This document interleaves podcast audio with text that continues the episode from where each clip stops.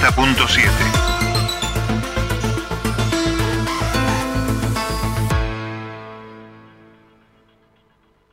Siempre hay tiempo para apagar el bullicio, porque después del ruido, las ideas.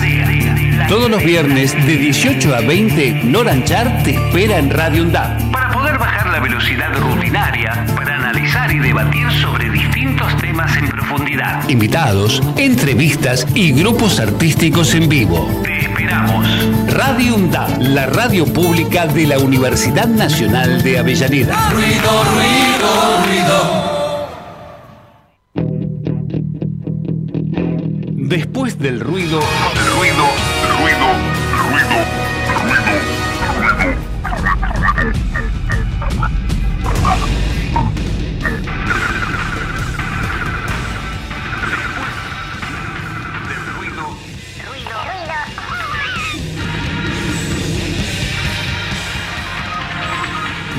del ruido, las ideas. Después del ruido, la música, voces y protagonistas, información y el análisis en profundidad de lo que nos dejó la semana. Quédate. Hasta las 20 con Nora Anchar. Ruido, ruido, ruido.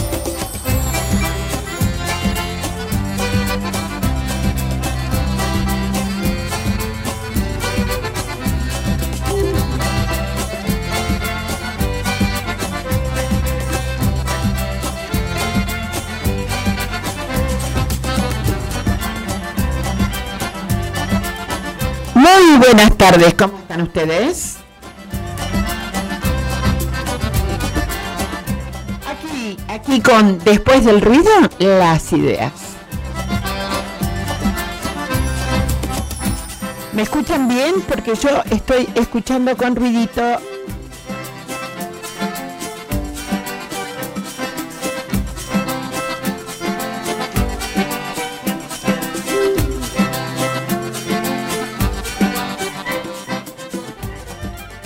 Bienvenidos a otro capítulo. Ya vamos llegando al final. Les voy a contar que la semana que viene no salimos porque ustedes saben que hay interrupción por feriado. Nos vamos a dedicar a armar el arbolito nosotros. Y la otra semana vamos a tener nuestro último programa eh, por ahí de este ciclo. Hoy por ahí nuestro último programa directamente.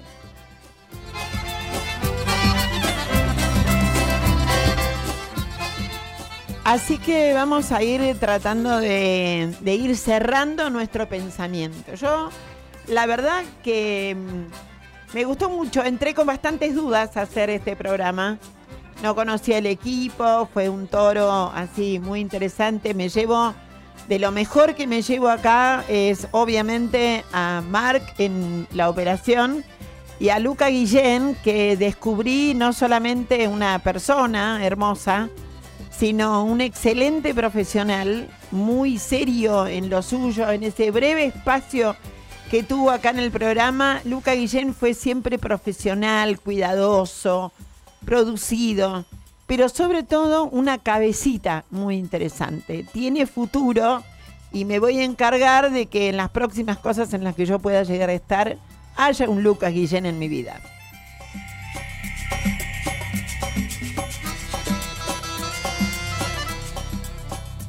Meteme dónde va la gente cuando llueve, así empiezo a desgranar algunas ideas.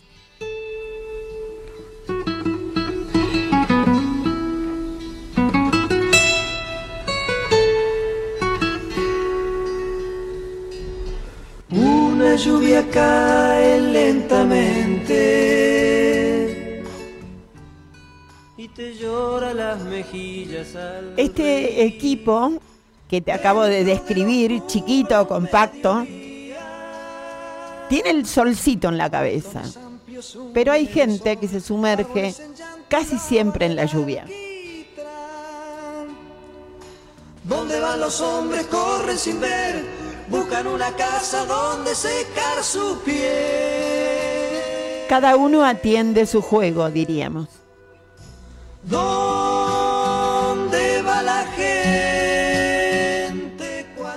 En ese marco de cada uno tiene su juego, nosotros hoy vamos a tratar de de entender hacia dónde viene el juego colectivo con algunas personas muy interesantes que ha traído a nosotros la producción. Tierna mujercita Natalie Goldwasser, que es una investigadora del CONICET y también es una UNDAV, para hablar acerca del futuro de la ciencia. Ya dijeron que no lo van a cerrar, pero ¿hacia dónde creen que se podrá perfilar el trabajo del CONICET? un arco iris tierno y precoz en el abanico de tu pestaña gris. Con Félix Schmidt vamos a descular si realmente es un fenómeno nuevo la estanflación o si lo venimos atravesando, nada más que nunca le pusieron el nombre porque, bueno, viste, la dueña del relato. ¿Dónde va la gente cuando llueve? Y por último, para desgranar un poco de ideas, Federico Pasos, viste que eh, hace, se hace mucha referencia en mi ley respecto de un momento histórico del, del país que tiene que ver con 1890 por ahí, con 1920, con la constitución de Alberdi, con un montón de estas historias. Bueno, saber cuánto de esto es realmente así y cuánto de esto es algo que merecería que en este momento yo te ponga que vuelva Carlos.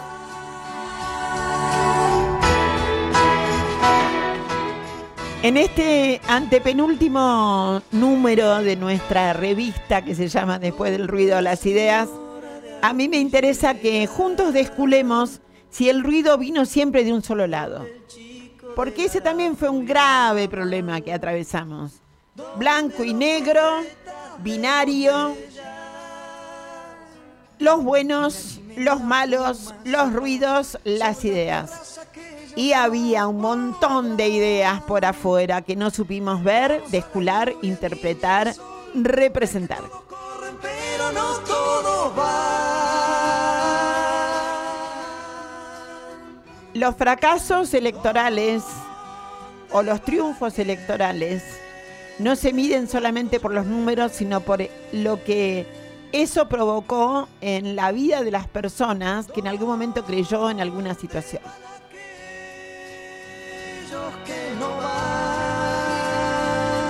La semana pasada Luciana Bertoya dijo algo que me quedó sumamente grabado y era, hasta yo, y lo dice ella por su juventud, porque nació en estos 40 años, me manejé con dogmas. Le respondí a los pibes con eslogans. Hay que rever todo eso. Y no se trata de pegarse con el silicio y decir por mi culpa, por mi culpa, por... No, porque además vos no tuviste la culpa, ni la tuve yo. Hubo un montón de medios hegemónicos de sentido inverso que construyeron un relato, un discurso, en donde todos éramos felices. Pero bueno, deja, porque eso te lo voy a contar después en mi editorial. Ahora, después del ruido, el silencio de los ruidos, el volumen de los ruidos, Ilmael Serrano y sus ruidos.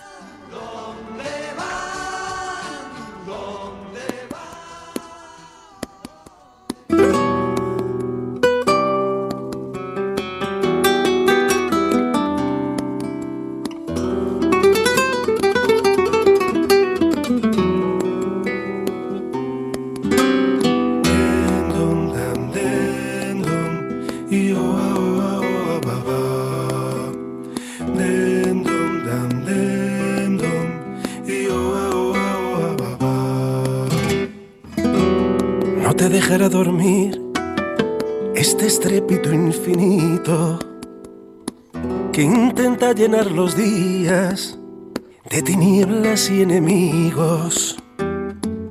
Una estruendosa jauría se empeña en hacer callar las preguntas, los matices, el murmullo de ojalás. Ruido de patriotas que se envuelven en banderas, confunden la patria con la sordidez de sus cavernas. Ruido de conversos que caídos del caballo siembran su rencor, perseguidos por sus pecados. Si se callas el ruido, oirías la lluvia caer, limpiando la ciudad de espectros, te oiría hablar en sueños y abriría las ventanas. Si se callase el ruido, quizá podríamos hablar y soplar sobre las heridas, quizás entenderías que nos queda la esperanza.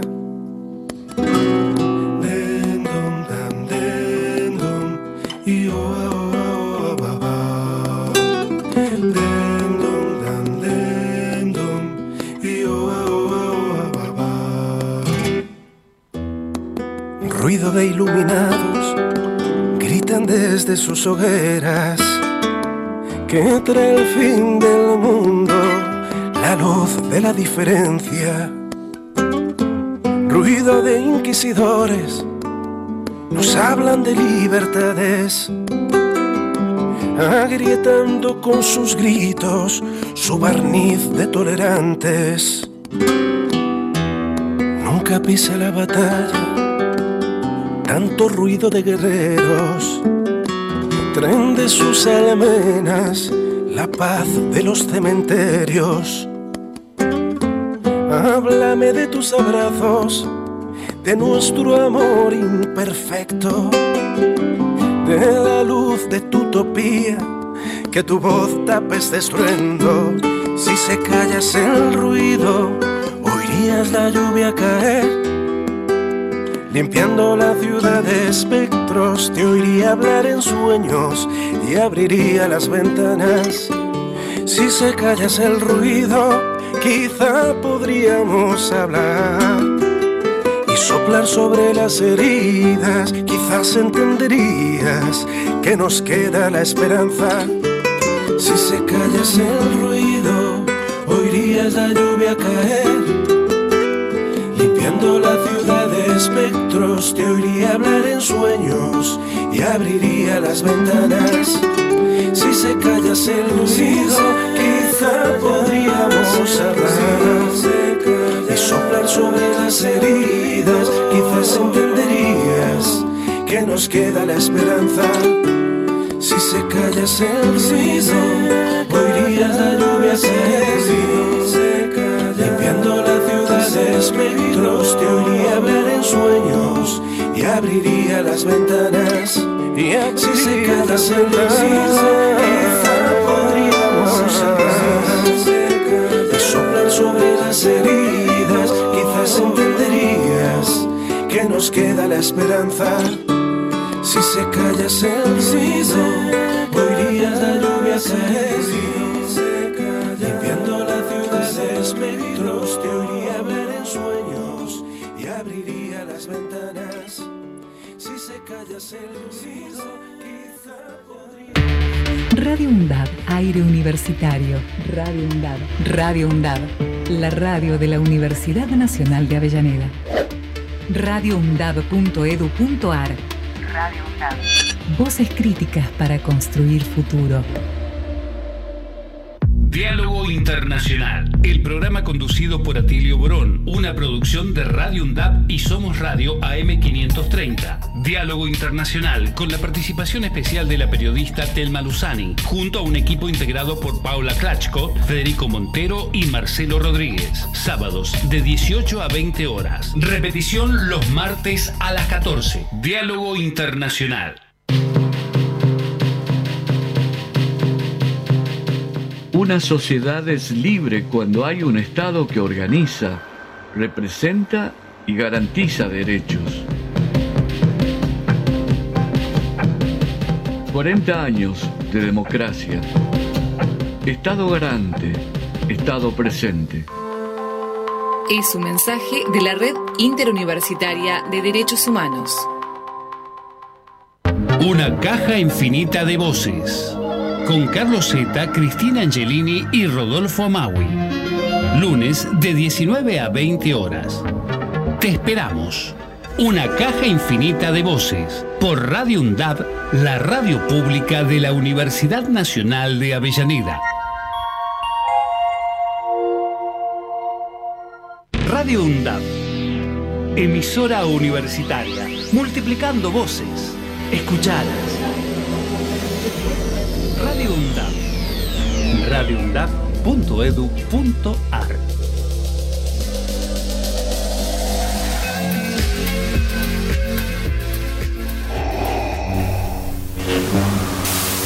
Después del ruido, editorial Las Ideas.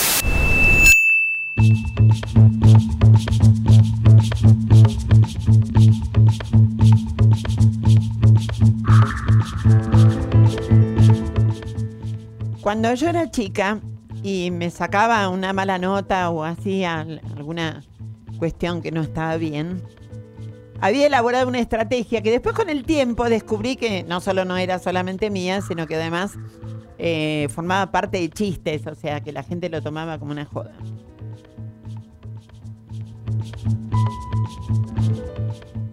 Por ejemplo, este, si yo me había sacado un 4 o, un... Para un 4 no me saqué casi nunca, tengo que decirlo. Este, no, sí. Pero ponele, para mi casa y mi familia, me sacaba un 7, era una mala nota. Entonces, ¿yo qué decía? Que me habían sacado un 3. Entonces entraba y la aterraba a mi mamá con el 3. Y después decía, no, no, era una jodita, era un 7. El impacto se amortiguaba.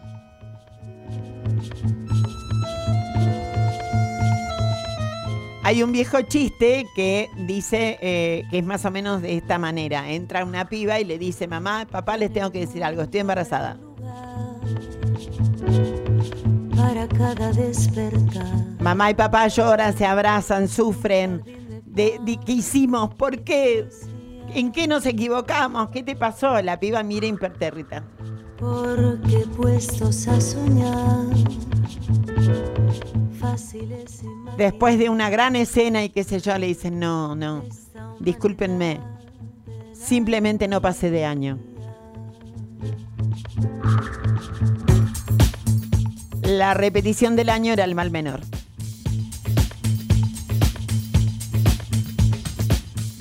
Algo por el estilo está pasando entre el choque eh, entre la realidad que tiene, eh, entre la idea, la fantasía libertaria y, su- vuelo académico y la realidad. Por ejemplo, voy a bajar, a hacer las metas del Fondo Monetario, las voy a triplicar. Yo te voy a bajar todo y qué sé yo, ta, ta, ta, van a Estados Unidos, le dicen esto, los miran, le dicen fenómeno. El chileno del Fondo Monetario le dice, si sabes qué, pero hasta que, Toto, hasta que no vea que lo hiciste efectivamente, no hay un mango. Vienen contentos, en los primeros 60 días lo hacemos. ¿Sabes qué, Toto? No vas a poder. diferente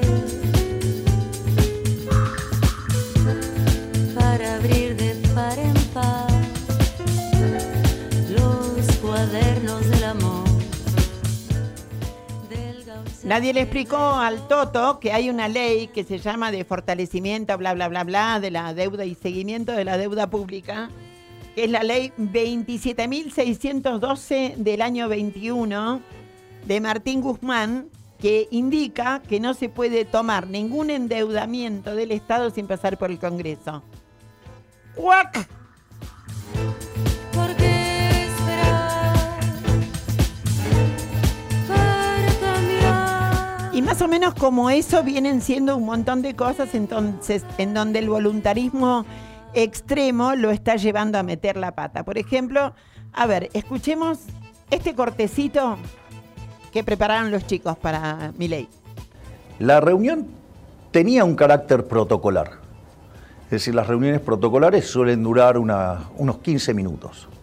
Bueno, salió tan bien la reunión, se, se- se encaminó tan bien la reunión que hablamos una hora y hablamos de, nuestros planes en materia de política fiscal, política monetaria, política cambiaria, política en lo que tiene que ver con la desregulación y la modernización del Estado, en todo lo que tenemos planeado hacer en términos de modernización del mercado laboral.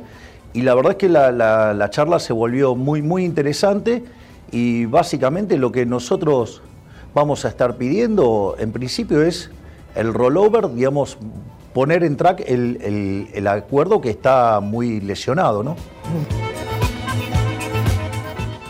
Ley 27612.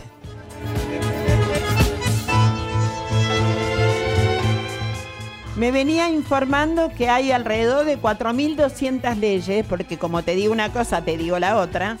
4.200 leyes que los equipos, por un lado, Melconian cuando era el proyecto para, para Patricia Bullrich, y por el otro lado, Stussenegger en el proyecto para, para Milley, venían estudiando las leyes que en el Estado hay que derogar para darle lugar a otras leyes, leyes superpuestas. Más o menos quienes seguimos la tarea parlamentaria sabemos que esto sucede, que hay leyes que dicen lo mismo que decía la anterior, nada más que alguna cambiecito cuando se podía haber hecho una labor parlamentaria más importante y, simplemente haberla modificado. Pero el relato y el egoísmo de unos y de otros, de tíos y troyanos. Anda circulando en este momento por las redes una fotografía del equipo de Stussenegger donde está, hay una serie, un, pilón de hojas que dice arriba a derogar y con una cinta celeste y blanca está hecho el moñito, son las leyes a derogar. Y hay otro, que son, no me, no me acuerdo el número ahora, no tiene importancia, y hay otro pilón un poquito más grande que dice a modificar.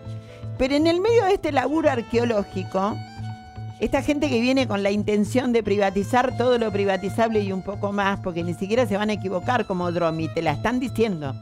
Dromi se equivocó, eh, dijo mal el discurso, lo traicionó el subconsciente. A ellos no los traiciona el subconsciente, es lo que quieren hacer. Encontraron que la ley, las leyes y un montón de normas que arreglaron las privatizaciones de los 90 nunca habían sido derogadas. O sea, que si las busco bien, capaz que meto enter y entran a funcionar. No me hace falta el Congreso. para cada despertar. Diana Mondino también está haciendo un trabajo arqueológico en lo que tiene que ver con las leyes económicas de superposición. Ya dijeron que no van a cerrar la Secretaría de Comercio, sino que le van a cambiar el sentido, que no va a haber plan de plan de plan de plan de plan de control de precios. ¿Sabíamos nosotros o no que estábamos superponiendo planes? ¿No era algo que se comentaba? ¿Por qué no lo solucionamos antes? Mientras tanto, en el mejor estilo de lo que yo hacía con mis viejos, que después como ya me la tenían calada, podría haber dicho que estaba embarazada de trillizos, que no me hubieran creído hasta que dijera la noticia de verdad. Es más o menos lo que nosotros tenemos que ver ahora. Te meten miedo, te siguen metiendo, queriendo meter miedo, de un lado y del otro, porque si vos tenés miedo, hay un sector del que no te podés escapar y discutir, ni repensar, ni airear tu cerebro. Y entonces te queda otra vez, como decía, ¿cómo es que decía recién este, Ismael Serrano? Ruido de iluminados, ruido de jaurías que no te dejan pensar. Y del otro lado, el miedo te inmoviliza. Tenés miedo a perder el laburo, tenés miedo... Y hay una gran masa que no tuvo miedo y agarró y votó ¿Podemos decir suicidamente? Yo qué sé, no me animo. Yo no le voy a faltar el respeto al votante. ¿eh? Yo creo que nosotros no supimos escuchar la necesidad y tiraron el voto al bingo. Así, al de Avellaneda o al de donde sea, pero lo revolearon el voto.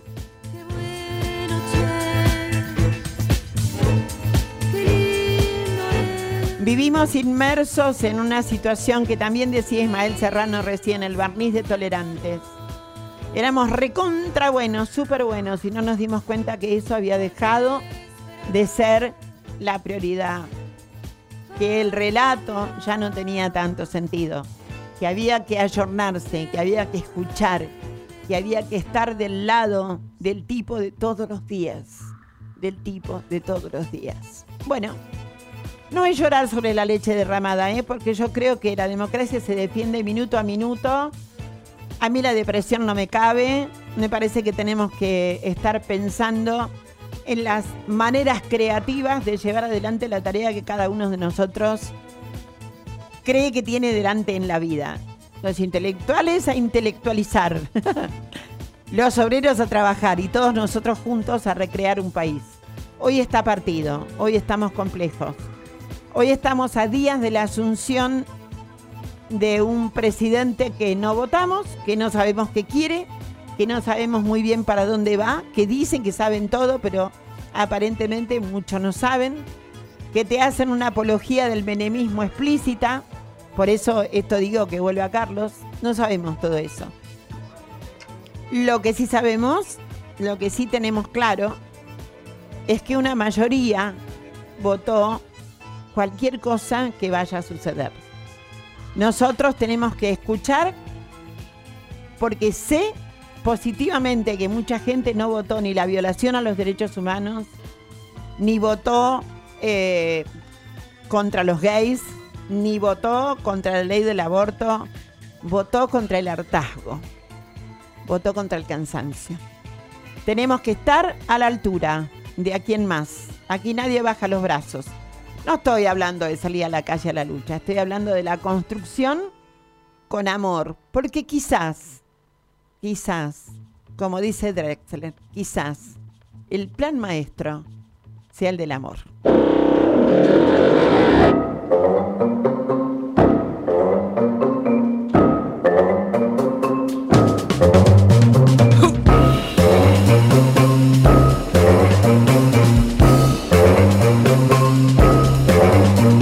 Corría la era del mesoproterozoico, cuando aquella célula visionaria, en un acto inaudito tirando a heroico, tuvo una idea revolucionaria. Cansada ya de dividirse sola, vio con buenos ojos a otra célula vecina. Decidió mezclarse, aprendió a reírse y nació aquella historia del huevo y de la gallina. Sin saberlo había inventado el amor y el sexo.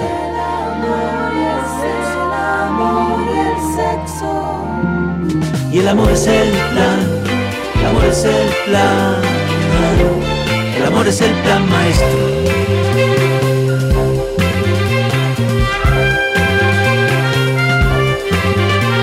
La vida ya siempre con sus estratagemas, tantas gemas tan imprevistas. Creó una lista de pelos y de poemas, de dientes y de sistemas para la conquista. El mundo se llenó de colorido, de llamados y gemidos se llenó el viento. Desde el día aquel en que la naturaleza inventó el amor, su mejor invento. Con cada beso se reinventa aquel primer suceso.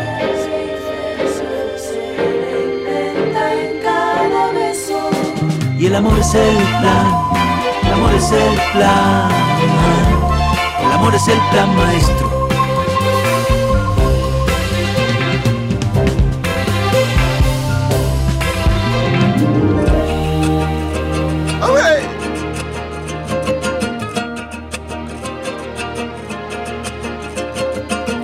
Los dos en una, buscar en otro cobijo, crear la palabra hijo, barajando la fortuna.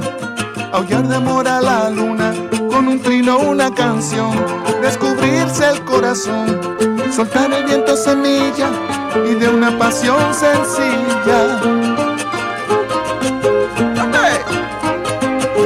Ver nacer vida y ilusión.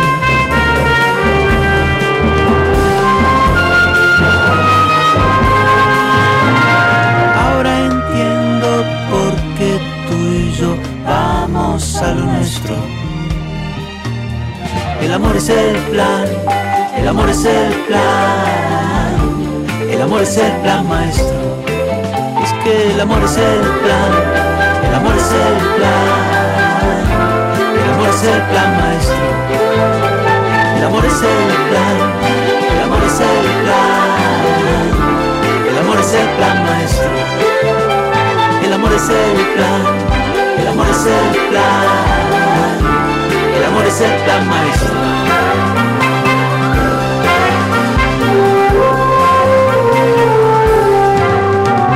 Corría la era del mesoproterozoico.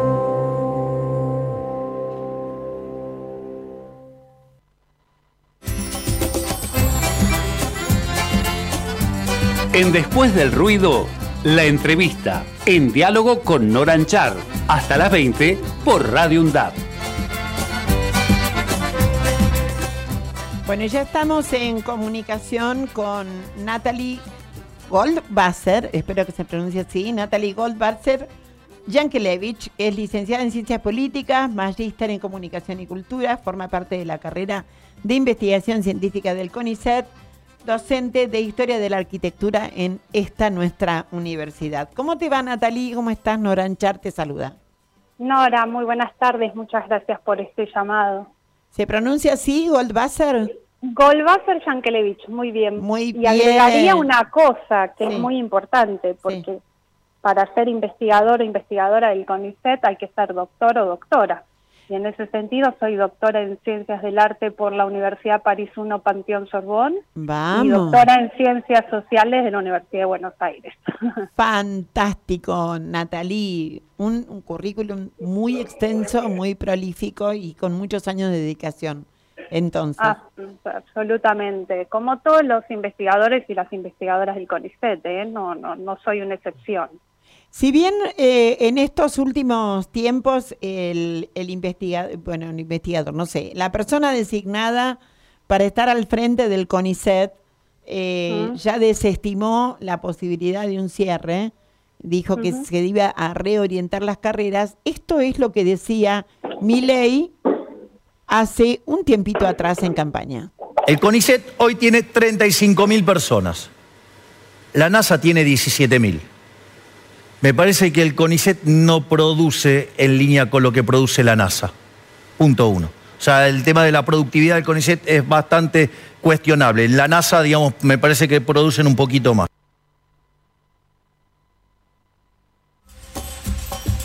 Bueno, eh, no te voy a preguntar qué pensás porque es una obviedad preguntarte qué pensás, pero sobre, sobre qué discurso o, se- o sobre qué ausencia de Mm. comunicación acerca del trabajo de muchos estamentos del Estado, en este caso el Mm. CONICET, se monta estos discursos que, que tienen la posibilidad de llevarle a la gente ese relato de que somos una Mm. manga de inútiles. Bueno, está muy bueno el recorte porque es un discurso directo, sin mediaciones, y, también excelente la pregunta. Es un discurso claramente mistificador del trabajo de investigadores e investigadoras del CONICET. Se piensa la investigación como un producto eh, que tiene que ser registrado, patentado y demás. Entonces hay eh, una suerte de, de mito de que el investigador eh, es un descubridor de vacunas, que hace los barbijos en- durante la pandemia y demás. Y lo que no se cuenta es que el Estado, que incluye, digamos, al CONICET e incluye a las universidades, eh, tiene el deber de producir cosas que el mercado no desea ni encuentra, digamos, eh, mercadotécnicamente eh, necesario, como es la investigación científica dentro de la cultura, la historia, la lengua, es decir, la cultura de un pueblo.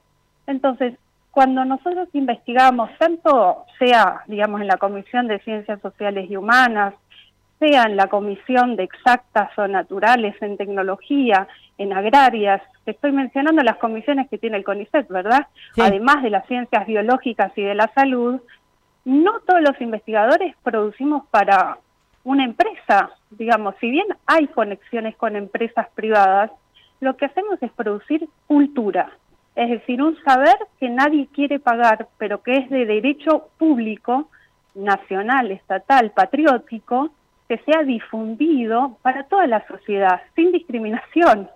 Entonces el discurso de mi ley es absolutamente discriminador, por un lado, y además falaz, porque compara a una institución que tiene miles de millones de dólares y muy poquito descubierto. No, pero, que- básicamente lo que lo que me parece, quiero hacer eje en Mm. esto, quiero hacer Sí, poner, poner el foco en que se que pretende comparar una cosa que es mensurable, por ejemplo, eh, no estaría mal si una línea de producción, una línea del CONICET que produce, no sé, por ejemplo, eh, las prótesis 3D, por decirte algo, estoy haciendo simplemente un, un- un ejemplo.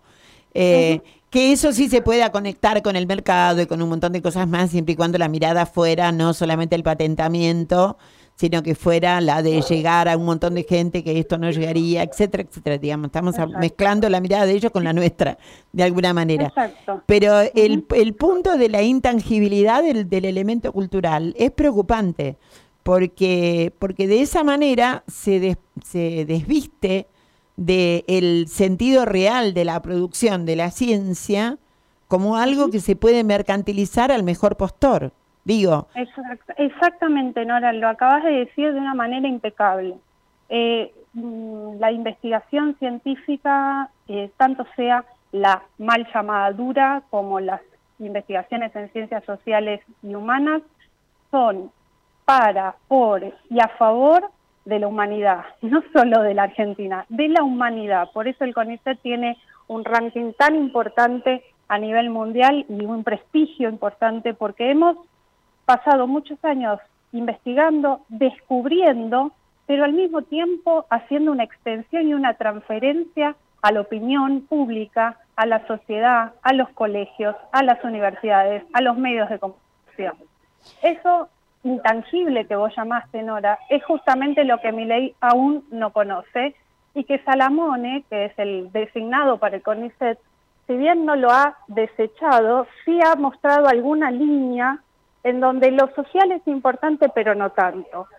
La humanística es importante pero no tanto, ¿no? Como un discurso eh, muy maniqueo y contradictorio al mismo tiempo, enloquecedor diría, porque entonces ¿en qué lugar estamos? A ver, nosotros somos, eh, para dar números, 41, digamos, 12.000 investigadores e investigadoras en todas las áreas, con un presupuesto de 41 mil millones de pesos. Eso no es más que el 0,3% del PBI, incluyendo ciencia y técnica todas las universidades. ¿eh? O sea que lo que se está invirtiendo en relación a lo que se está produciendo en todas las áreas y beneficiando a la sociedad es mucho más de lo que en verdad se invierte a nivel material o tangible. Esto Hace es- poquitos días apareció la noticia de, de una vacuna, de vacunas y de una serie de circunstancias, digamos, que surgen de esto. Yo pregunto eh, desde la más absoluta ignorancia.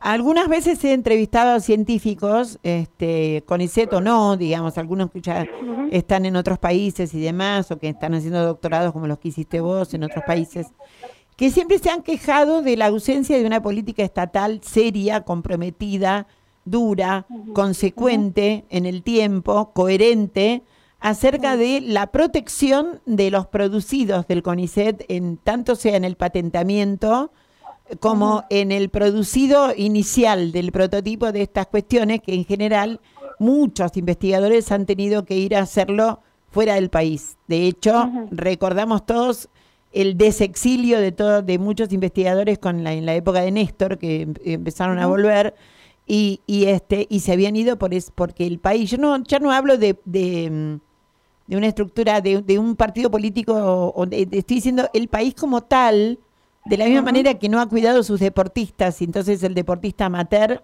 tiene que vender un riñón para poder llegar a competir internacional parece ser que tampoco hemos sido muy consecuentes con el tema de, de poder proteger a nuestros científicos y sus creaciones. Eh, ¿Vos crees que ahí tenemos un punto en el que se debería haber mejorado? A ver, eh, yo creo que en materia de los últimos ocho años, digamos, los dos gobiernos eh, que, tuvimos hasta el que actual, digamos, de algún modo eh, han hecho, digamos, por, por decirlo cortésmente, eh, rancho aparte respecto a la ciencia y la tecnología. Es decir, nos podrían haber convocado de diferentes municipios, provincias, gobernaciones e incluso el Poder Ejecutivo eh, para poder aportar en materia de conocimiento de ciencia, tecnología, de la política, de la cultura, de la administración de empresas, etcétera, etcétera. En ese sentido, podemos decir, no fuimos convocados para, pero por otro lado, tuvimos en este gobierno un ministro, como es eh, Daniel Filmus, que ha apostado Ah, a través lujo. de proyectos, un lujo, de proyectos de ciencia y técnica, lo que se llama PICTO y PICT, proyectos de investigación científica y tecnológica, en donde ha derivado fondos a las universidades a los investigadores del CONICET para que podamos tener recursos para invertir al mismo tiempo en el mundo estatal, en nuestra nación, y poder investigar cuestiones que de otro modo no se hubiesen podido hacer. Entonces, hay como eh, dos discursos, ¿no? Durante el macrismo es cierto que eh, el embudo que hubo en el CONICET fue muy grande y la desfinanciación fue también notoria. Durante la presidencia de Alberto Fernández lo que podemos decir es que si bien el Poder Ejecutivo no nos termina de convocar, sí hay que decir que hubo un ministro, o dos, diría yo, porque Catopodis también ha tomado algunas herramientas del CONICET para invertir en obras públicas, en investigación para el COVID, etcétera, etcétera. Pero yo rescato algo más, que es que los investigadores e investigadoras del CONICET han logrado también entrar en la opinión pública y mostrar sus investigaciones pero es cierto que los medios de comunicación se han agarrado de pequeños detalles y sacado de contexto sobre todas las cosas, de dónde venían esas investigaciones, hacia dónde iban, cuál era el fenómeno que estaban investigando. Claro, eso, eso más tuvo que ver, sí, con, con un recorte caprichoso de la campaña, digamos, ¿no? Esa es, ese es el egoísmo de, de cualquier campaña donde lo que se busca es eso, el efectismo y demás. Pero a mí me preocupaba esto porque, eh, a ver, eh, para, para, para ir enhebrando algunas cosas, eh, te pongo otro ejemplo. El otro día, sin hacer ningún juicio de valor al respecto, el otro día se decía, yo no voy a hacer juicio de valor, vos haces el que quieras. El otro día estábamos, este, estábamos anoticiándonos de que era muy probable que, o sea, a ver, contexto, eh, el gobierno entrante eh, tiene una mala, relación eh, política e ideológica con el gobierno de Brasil. En ese contexto, nosotros que necesitamos de Brasil y Brasil de alguna manera de nosotros, pero nosotros más de ese mercado y qué sé yo, teníamos serio inconveniente en ver cómo se podía continuar. En ese contexto, tomando ejemplos internacionales, incluido Itamaraty, Itamaraty ha tenido políticas de, cancillerías y políticas este, respecto del Estado y su relación con otros países, eh, con distintos gobiernos, no hablemos de dictaduras, pero sí con los distintos gobiernos ideológicos. Eh, lo mismo Chile, de alguna manera, porque lo que estaban defendiendo era otra historia. Cuando se definió eh, Scioli que podía continuar porque era un hombre de Estado, lo salieron a putear en arameo perdonándome la licencia poética, porque eh, se suponía que él tenía que, eh, que, digamos, que él tenía que pensar primero en la parte ideológica y después ver si con eso lograba conciliar, de la misma manera que en el gobierno de Alberto había conciliado eh, este, la realidad de Bolsonaro que no tenía nada que ver con la nuestra. Esto es lo que yo digo, el, en la ciencia también no se jugó eso como como mirar de costado a la ciencia como una hermanita menor, como una situación de, que total cada gobierno hacía lo que quería con el tema y no es una política de Estado, a eso me refería. Sí, absolutamente. Lo que pasa es que, claro, yo te hablo desde, digamos, mi formación en ciencias sociales humanas y sin embargo te puedo decir, hicimos eh, convenios de asistencia técnica con diferentes organismos públicos y privados eh, pareciera ser que eso no, no caló hondo en el Estado. Justamente hemos podido conseguir recursos por las capacidades de los recursos humanos, valga la redundancia, eh, de nuestros y nuestras investigadores e investigadoras. Yo te quiero hacer un asterisco, si me permitís. Claro que sí. Eh, en el discurso de mi ley, eh, contemporáneo, digamos, pero también pasado, él permanentemente hacía referencia al siglo XIX y fundamentalmente a Juan Bautista Alberdi. ¿Te acordás, Nora? Sí, sí, claro. Vos sabés que, hoy, hoy en el programa vamos a tener un historiador al final del programa justamente para hablar de eso, así que me encanta que introduzcas el tema. Fantástico, toda una, una casualidad, ¿verdad? Eh, a ver, si nosotros no investigamos, yo estoy por publicar un libro justamente sobre el tema. Ah, genial. Así que cuando salga se los voy a acercar para que podamos conversar. Te pido por favor. Este, pero entonces, si nosotros no le damos a la sociedad un sentido, un contexto sobre el siglo XIX, qué fue, qué pasó con el oro, por qué los terratenientes terminaron eh, apropiándose del oro y la gente que creía que iba a cobrar oro terminó haciendo la revolución del parque. Te estoy sintetizando de bolsillo Este, este contexto. O que Alberdi no es el Alberdi que cita de romántico y sansimoniano de 1835, sino que es el resentido de 1880, el que escribe la omnipotencia del Estado es la negación de la libertad individual. Si no podemos explicar cuál es el discurso o el discurso de Hayek, que es durante la Segunda Guerra Mundial o post-estado de bienestar, ¿cómo podemos explicarle a la sociedad que él está citando o más bien reinterpretando falazmente un siglo XIX que no fue esplendoroso, que solamente el, esplendor, la edad de oro, duró 10 años y terminó con la revolución del parque. Y todos los obreros... Bueno, sí, lo citan, lo citan de esa manera, pero como como una, como justamente como el inicio del populismo y su desastre, ¿no? De esa manera lo citan esa inflexión. Claro, pero lo que no dicen es que el desastre vino anteriormente, cuando los, los parceros, que eran los que alquilaban los terrenos de los terratenientes que exportaban materias primas, carne, lana, textil, etcétera, eh, trigo, perdón, no textil, este, estaban ganando en oro mientras que los propios parceros estaban exigiendo cobrar como ellos. Es lo mismo que quiso decir con la dolarización y que la gente creyó que si ganaba tres mil pesos iba a ganar tres mil dólares. Claro, creyeron que era el uno a uno de Menem. Exactamente, entonces eh, esos pequeños engaños de los discursos políticos como fenómenos políticos de moda eh, se deshacen si uno termina investigando empírica, pero también simbólicamente, las palabras y los discursos de las referencias que se hacen. Estamos hablando con Natalie Gottwalzer Yankelevich, doctora, eh, doctorando en París, licenciada en Ciencias Políticas, magíster en Comunicación, docente de la UNDAV. Digo esto para que sepan con quién estamos teniendo la suerte y el lujo de poder estar charlando. Tengo una pregunta incómoda a todo esto, porque esto que vos estás diciendo ahora, eh, a mí cuando lo citaba y lo citaba Alberdi hace rato que venía tratando de encontrar un especialista en, en, Alberdi para poder hablar de esto y entender a la gente. ¿Por qué ninguno de nuestros políticos en campaña hizo esta aclaración acerca de quién era el Alberdi del que hablaban?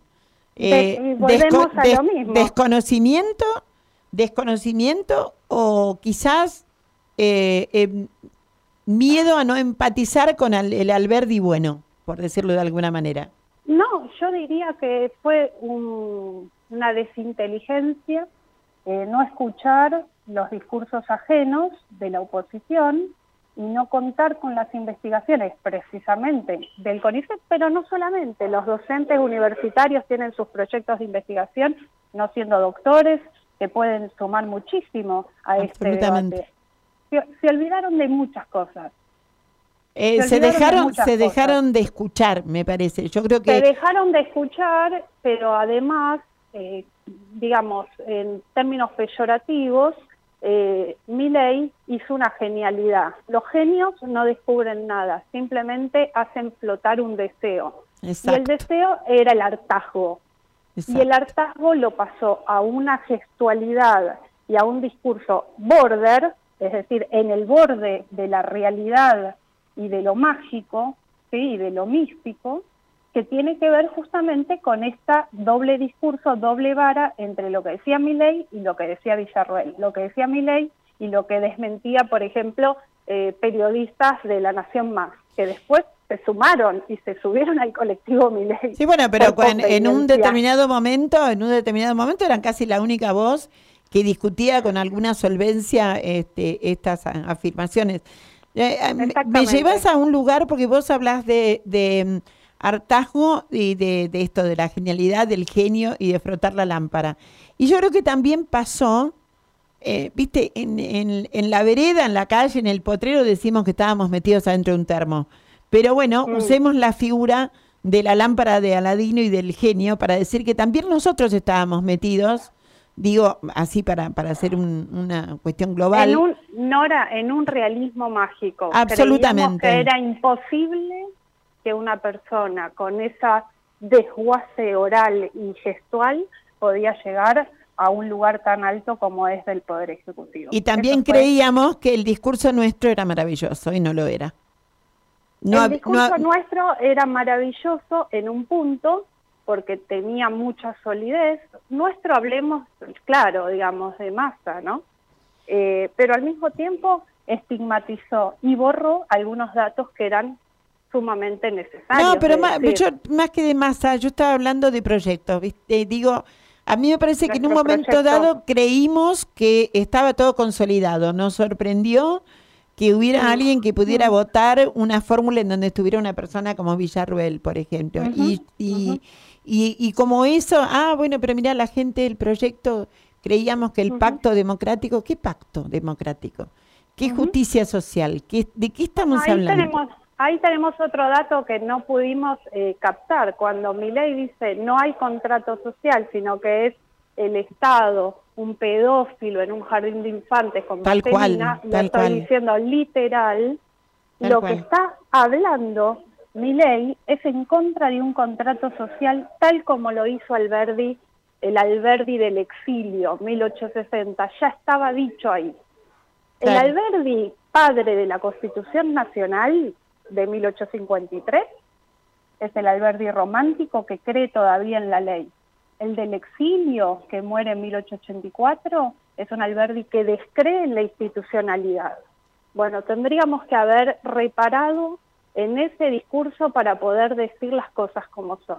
Natalie, un, un verdadero lujo. Eh, yo me quedaría charlando, pero como tengo dos entrevistados más, pero eh, tengo otro programa, te voy a decir, voy a aprovechar para pasar mi chivito.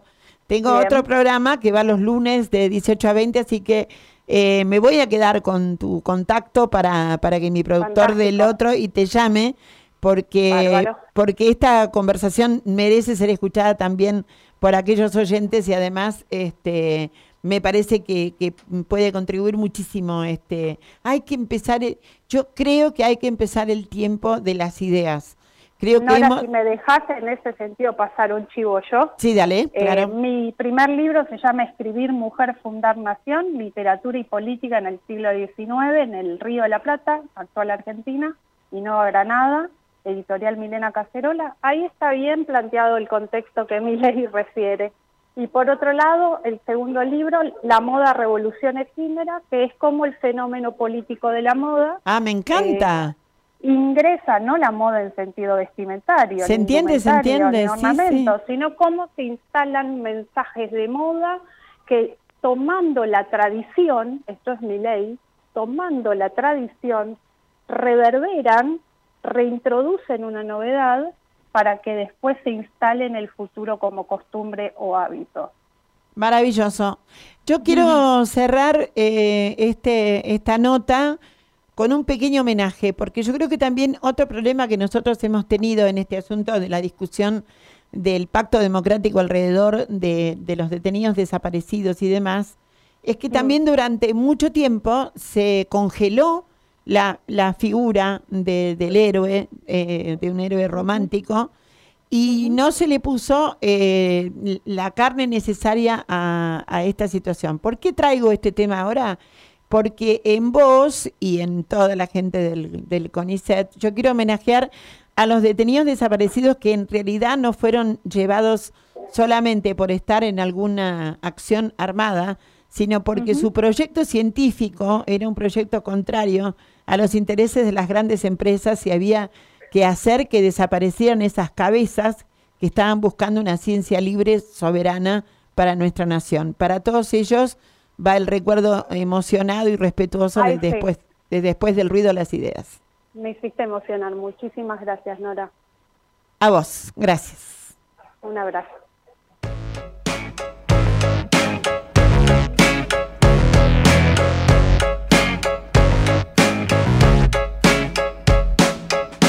La verdad es que no hay una verdad. Leí en una pared de la ciudad. Habrá sido una virtud o casualidad. Y sentí inquietud de estar a merced de tanta sed de dualidad. ¡Qué barbaridad! Lo barato sale caro, lo normal es lo raro. Estaré sonado, me he visto despacio si estoy apurado. Amo ser odiado y tener la facha de un repetidor y la nota de un aprobado. Siempre hago lo que quiero, no lo puedo evitar. Tomo para olvidar que el doctor me prohibió tomar. Y gracias a Dios soy ateo. Consigo por mi cara, creo. Es lo lindo de ser feo. Pero si espero, desespero si quiero ver el partido entero. Ya está, cuánta ambigüedad. Esta vida me va a matar. Mi corazón vacío no soporta una ausencia más. Y sé que dijo una vez el Nobel de la Paz asesinado acá es lo malo de ser bueno en este mundo cruel. Encuentro preguntas. Nadie contesta porque cuesta separarse de una mala junta. Y no hay contradicción. Dije que me equivocaría y como me equivoqué tuve razón. Perdón, si mi mente queda en blanco veo todo negro. Escucho el himno a la alegría y me deprimo, no me alegro. Como mi socio cuando dijo a su mujer preñada: El ocio no me deja tiempo para nada. Y con esa vil coartada se desembarazó de la embarazada. Ya está, cuánta ambigüedad. Esta vida me va a corazón vacío no soporta una ausencia más. Y sé que dijo una vez el Nobel de la Paz asesinado acá es lo malo de ser bueno en este mundo cruel.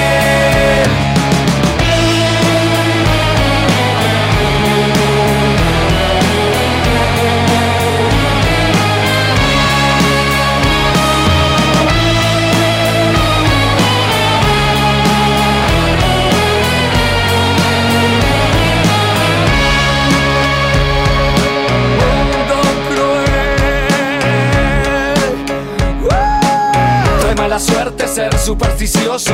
Acaricio un círculo y se vuelve un círculo vicioso. Soy cauteloso y juro seguro que todo es dudoso. ¿Cuántas veces dije no, queriendo decir sí? ¿Cuántas veces presentí el principio del fin? ¿Cuántas veces dije sí, queriendo decir no? Es así, como te digo una cosa, te digo la otra. ¡Qué horror! Hasta mis debilidades son más fuertes que yo. Ya está, cuánta ambigüedad. Esta vida me va a matar. Corazón vacío no soporta una ausencia más. Y sé que dijo una vez el Nobel de la Paz asesinado acá es lo malo de ser bueno en este mundo cruel. Ya está, cuánta ambigüedad.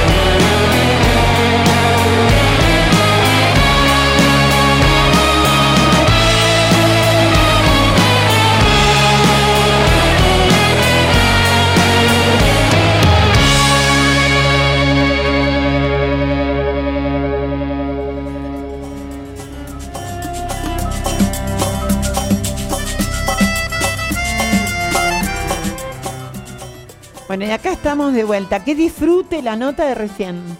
Que disfrute la. Bueno, y como quiero seguir disfrutando, ya tenemos enganchado al economista Félix Schmidt para hacer, bueno, uy, un montón de preguntas. Hola, Félix Noranchar te saluda. ¿Cómo estás? ¿Todo bien? ¿Todo tranquilo? Ah, no sé, contame vos, porque si hay alguien me puede de- traer tranquilidad, puede ser un economista hoy o no. No, justamente, eh, no sé si es el mensaje que, que tengo para dar, lamentablemente. Suponía, suponía. Bueno, no sé si, es- si tenemos que entrar por las definiciones. Yo, eh, a ver, me gustaría primero hacerte escuchar a Diana Mondino un poquito y después entramos Dale. en la nota. Argentina tiene un gasto público que es más del doble que hace 20 años. Y los servicios públicos no son mejores que hace 20 años, al contrario, hay peor salud, peor educación, peor infraestructura, peor energía, peor todo. En enero y febrero el que no tenga un generador vaya comprándolo, ¿eh?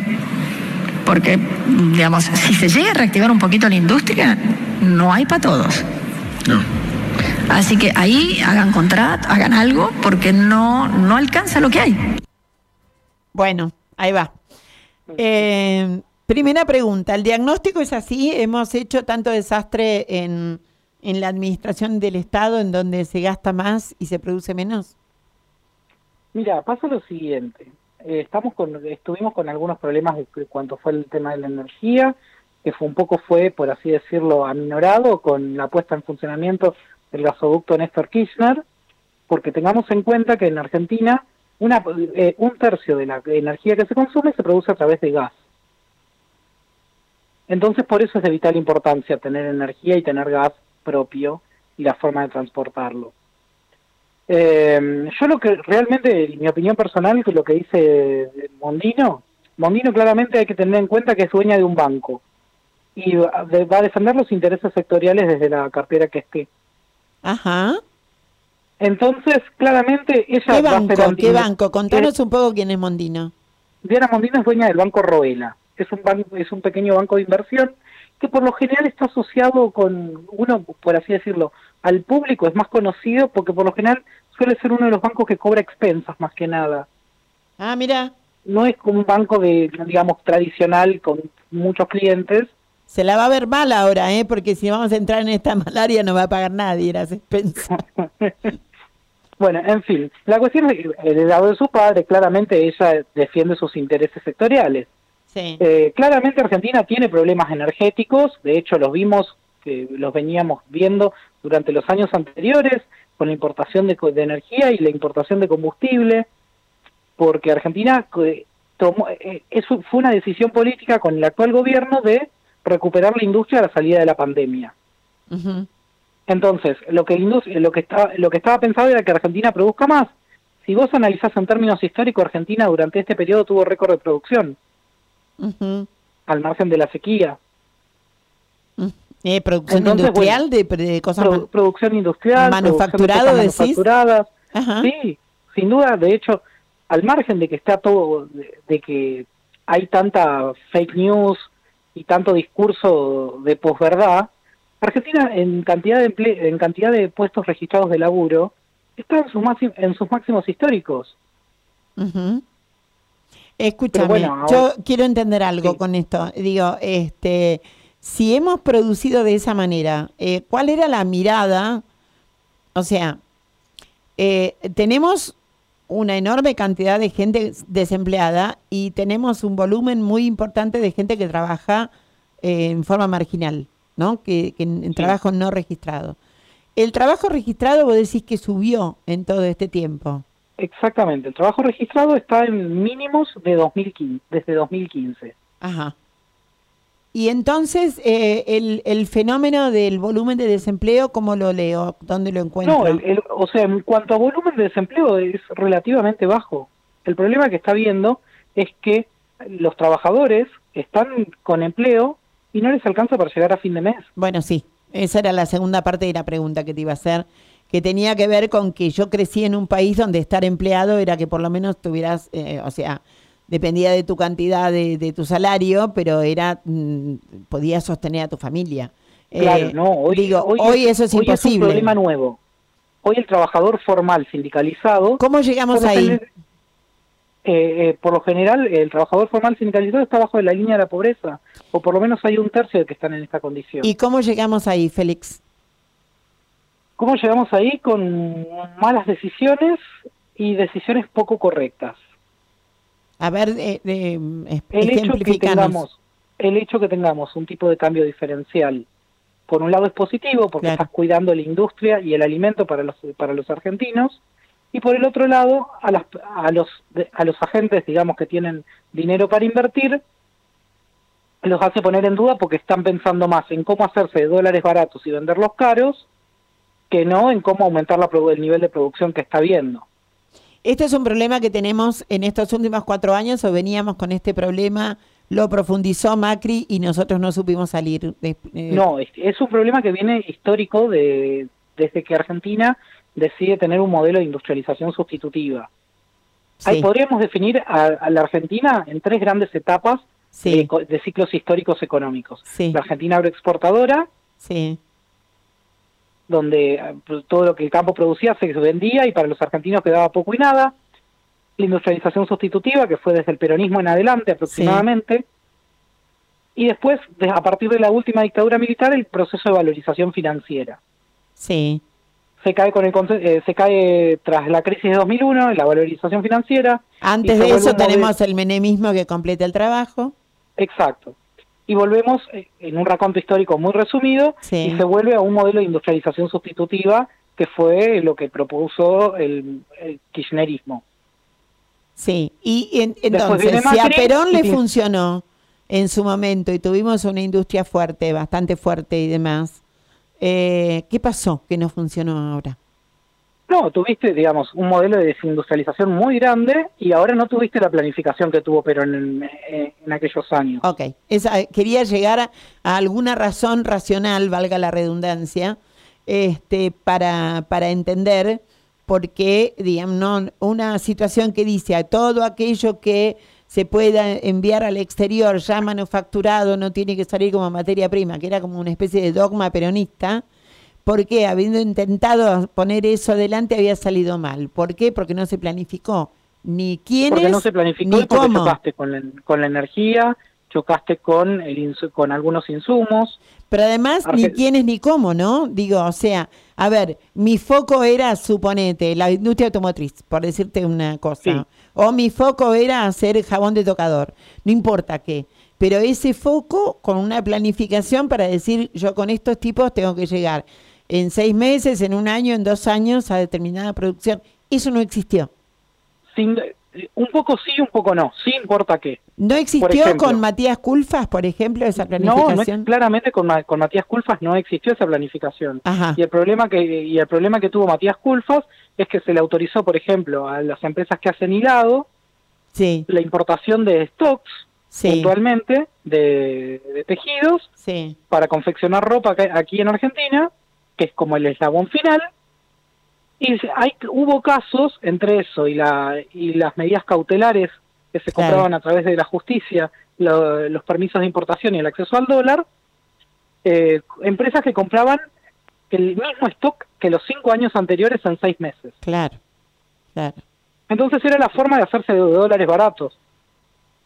Claro, o sea, eh, una eh, tremenda eh, combinación entre la patria financiera este, en lo que tiene que ver con el con el juego del dólar barato, jugando a que estábamos este, haciendo industrialización, más o menos. Es lo que es lo que entiendo. lo y que fue me- también por así decirlo fue también eh, lo que lo que pasó durante el macrismo es decir lo que se logró avanzar durante el kirchnerismo en cuanto a términos de industrialización fue muy- para eso por eso fue le fue muy fácil a Macri desandar todo esa, una gran parte de todo ese camino Aunque hubo algunos nichos y algunos sectores que quedaron en gran parte los pudo desmantelar y eso se ve digamos puntualmente con el caso de Tierra del Fuego con el caso de las automotrices Ahora, escúchame, Tierra del Fuego, eh, un lugar, eh, estamos hablando con Félix Schmidt, economista, un lugar donde estaban, están, las industrias estaban protegidas, subsidiadas y un montón de cosas más.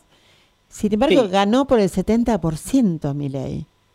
Sí, eso la verdad que es increíble. Habla también de que hay un nivel de desconocimiento económico por parte eh, del campo nacional y popular bastante grande. O de cansancio, de o de cansancio de algunas situaciones.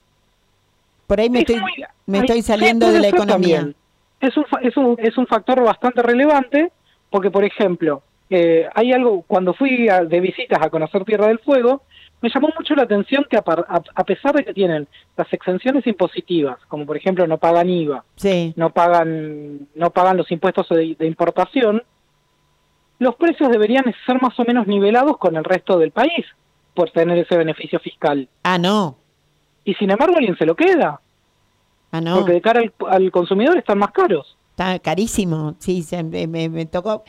Eh, cuando venía para acá estaba escuchando y después lo traté de chequear y más o menos me dijeron esto, en que definitivamente el equipo de Toto Caputo estaría viendo eh, no seguir adelante con el tema de la, de la devolución del IVA y, y dar, mar- eso tiene media sanción, así que es fácil, pero después dar marcha atrás con el tema del impuesto a las ganancias, algo que en su conjunto las provincias estarían muy felices, este, hablando de provincias y de gobernadores. Estarían muy felices porque era, es una plata que, la, que era justamente la que ahora estaban tratando de saldar con el 50% del impuesto al cheque.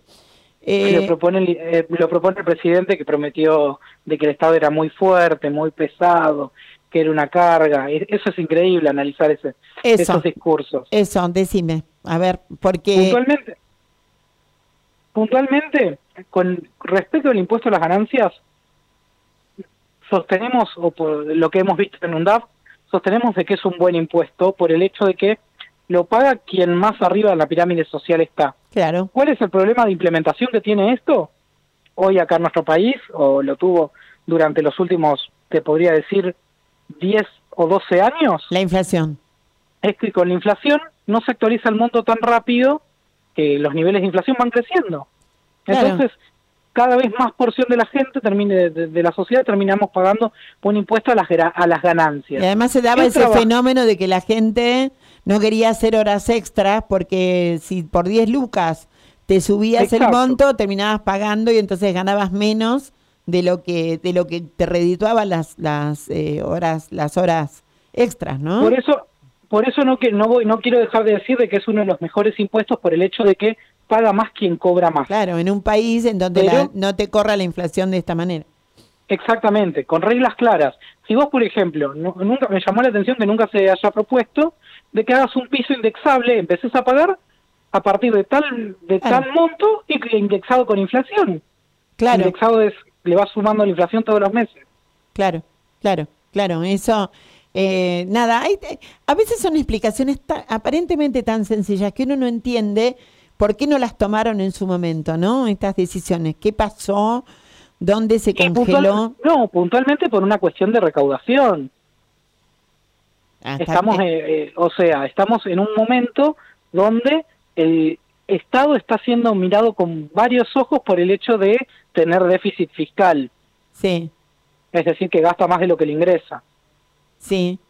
Y eso, bueno, hay veces puede ser positivo, hay veces puede ser negativo, pero hay un discurso social o hay una aceptación social de que el Estado gaste más de lo que le ingresa y está lamentablemente mal visto. Y Bueno, porque no saben a dónde, digamos, porque eh, es todo un cúmulo de errores. Eh, está mal visto porque nadie ve en qué lugar va eso necesariamente para que funcione bien. ¿Se entiende lo que digo? O sea, Exacto, sí. el Estado duda. gasta más, ponele, pero gasto más en, no sé, en hospitales. Bueno, hay gente que se beneficia con eso, lo podés mostrar. Pero si no lo mostrás y, y no mostrás en qué sucedió, la única persona que yo he visto que está, este, hace un ratito estaba hablando con una investigadora del CONICET y lo nombraba Cato Podis. Y digo, la única persona que yo he visto mostrar eh, la obra eh, in situ que estaba pasando y a quién se beneficiaba en el momento ha sido Catopodis, pero pero si no, eh, aquel viejo truco de inauguro hoy un caño y mañana lo vuelvo a inaugurar, este, o, o varios días y después lo vuelvo a inaugurar, eh, no lo hizo solamente los últimos 10 siquiera- años, se ha hecho en los 40 años de democracia. Digo, soy periodista hace mucho tiempo, te puedo asegurar que me ha tocado cubrir dos veces la inauguración del mismo caño en distintos lugares. ¿eh? y ni siquiera por así decirlo eh, hay que irse tan lejos.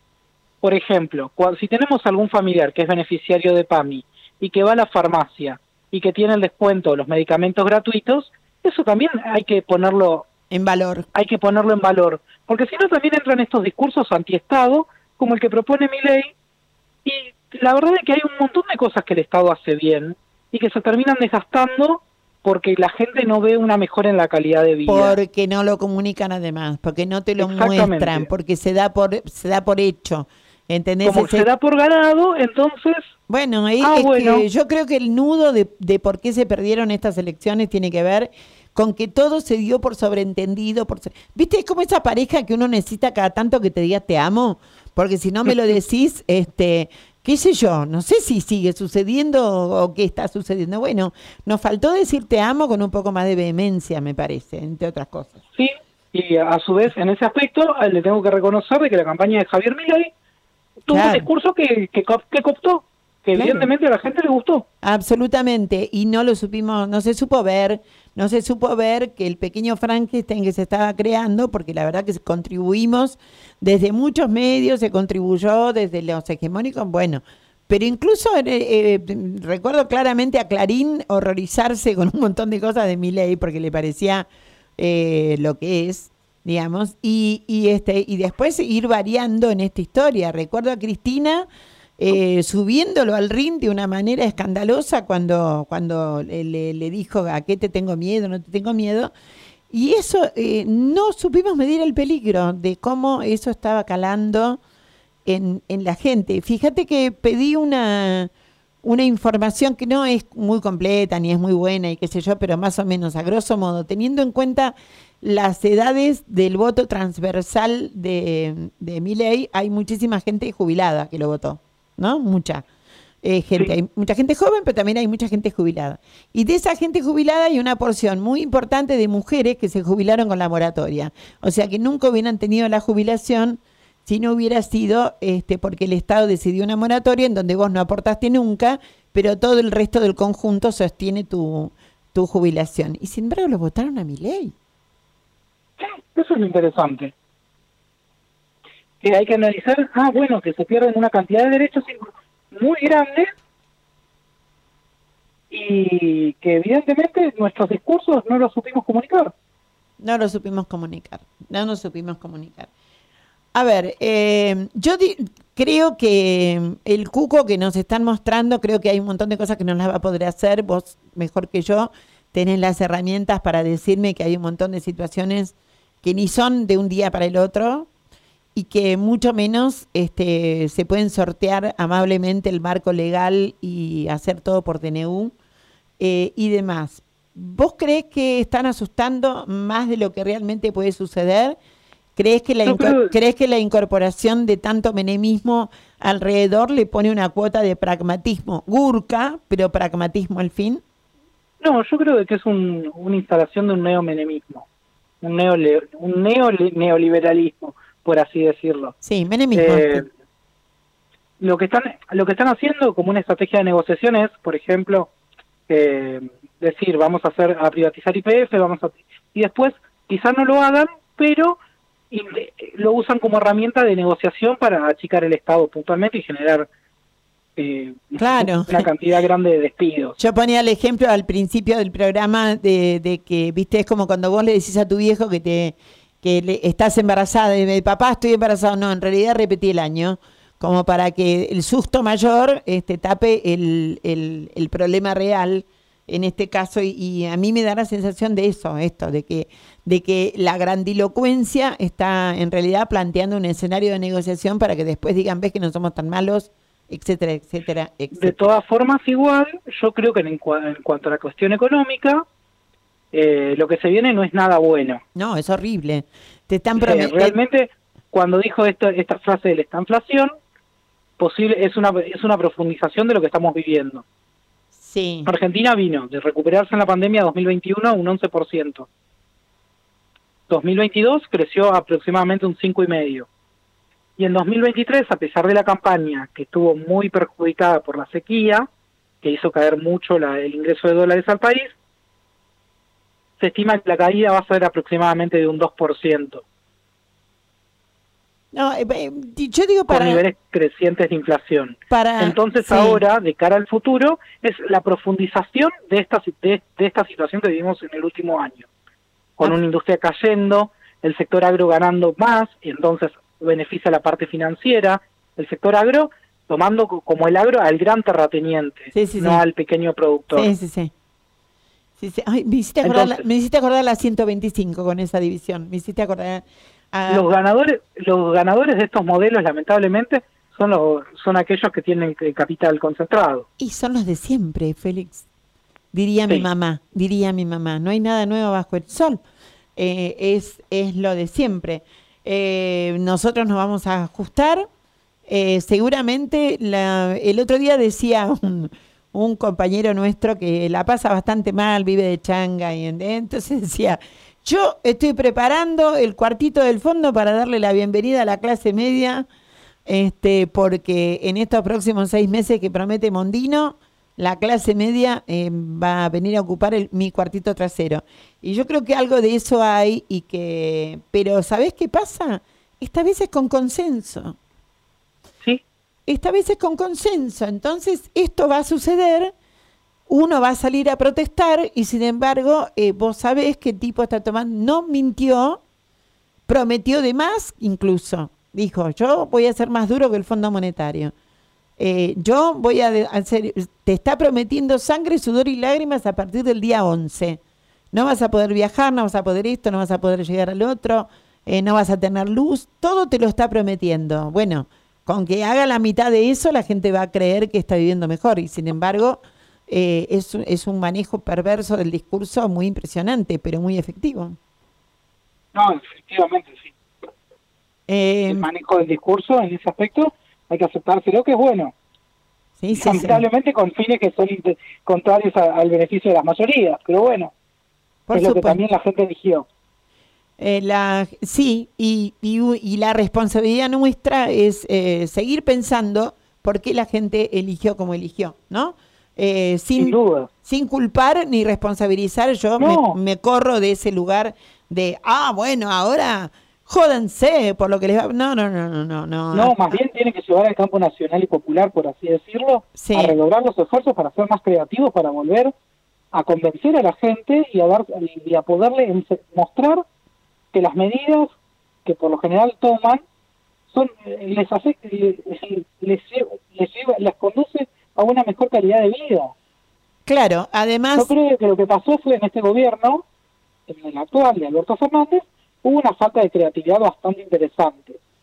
Además de tener Sí. problemas presupuestarios, de tener un endeudamiento, no hubo ninguna propuesta original de política. Me quedo con ese cierre, me quedo las con ese. versiones light de las políticas aplicadas durante el 2002 al 2015. Me quedo con ese cierre que me parece maravilloso. Nos faltó creatividad.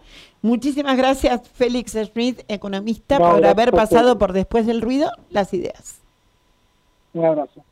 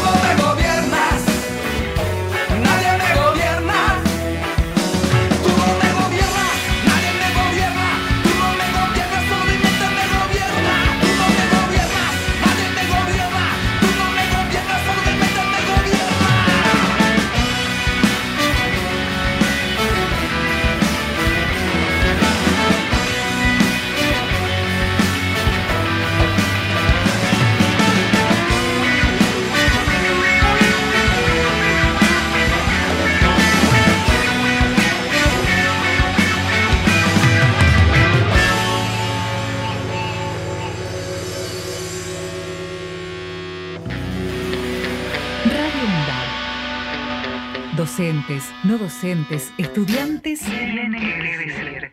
Radio UNDAB. Voces universitarias. Escuchalas. Escuchalas. Voces universitarias. Radio UNDAB. Radio UNDAB.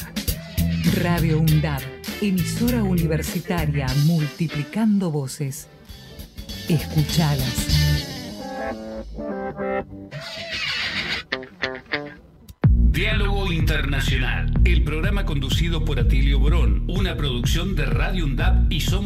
AM530. Diálogo Internacional, con la participación especial de la periodista Telma Luzani, junto a un equipo integrado por Paula Klachko, Federico Montero y Marcelo Rodríguez. Sábados de 18 a 20 horas. Repetición los martes a las 14. Diálogo Internacional. Pantallas. Con Pablo Robito. Martes de 18 a 19 horas.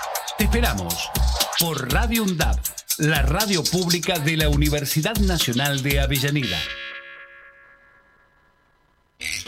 Radio UNDAP, docentes, no docentes y estudiantes tienen que decir. Radio UNDAP, la radio de la Universidad Nacional de Avellaneda.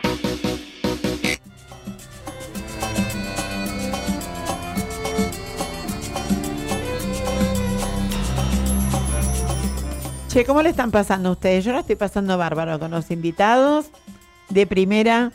Después, los que no hayan podido escuchar van a poder entrar a- la, a la página de la UNDAB, donde va a estar el programa completo. Y vamos a ver si podemos reproducir eh, los, los entrevistados de, de hoy, de la semana pasada. La semana pasada también estuvo muy bueno y lo estuvimos comentando. Y este, entonces, bueno, los vamos a poner a circular en las redes.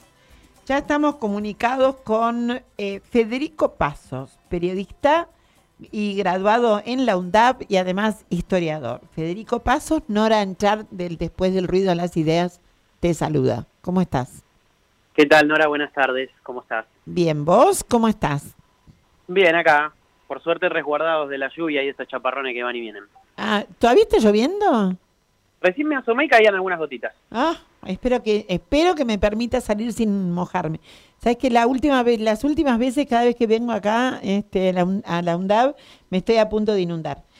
Eh, Federico, ayúdame a pensar un poquito el contexto histórico en el que está sucediendo eh, este tema. Este tema que me refiero algo al- a la próxima asunción de Milei.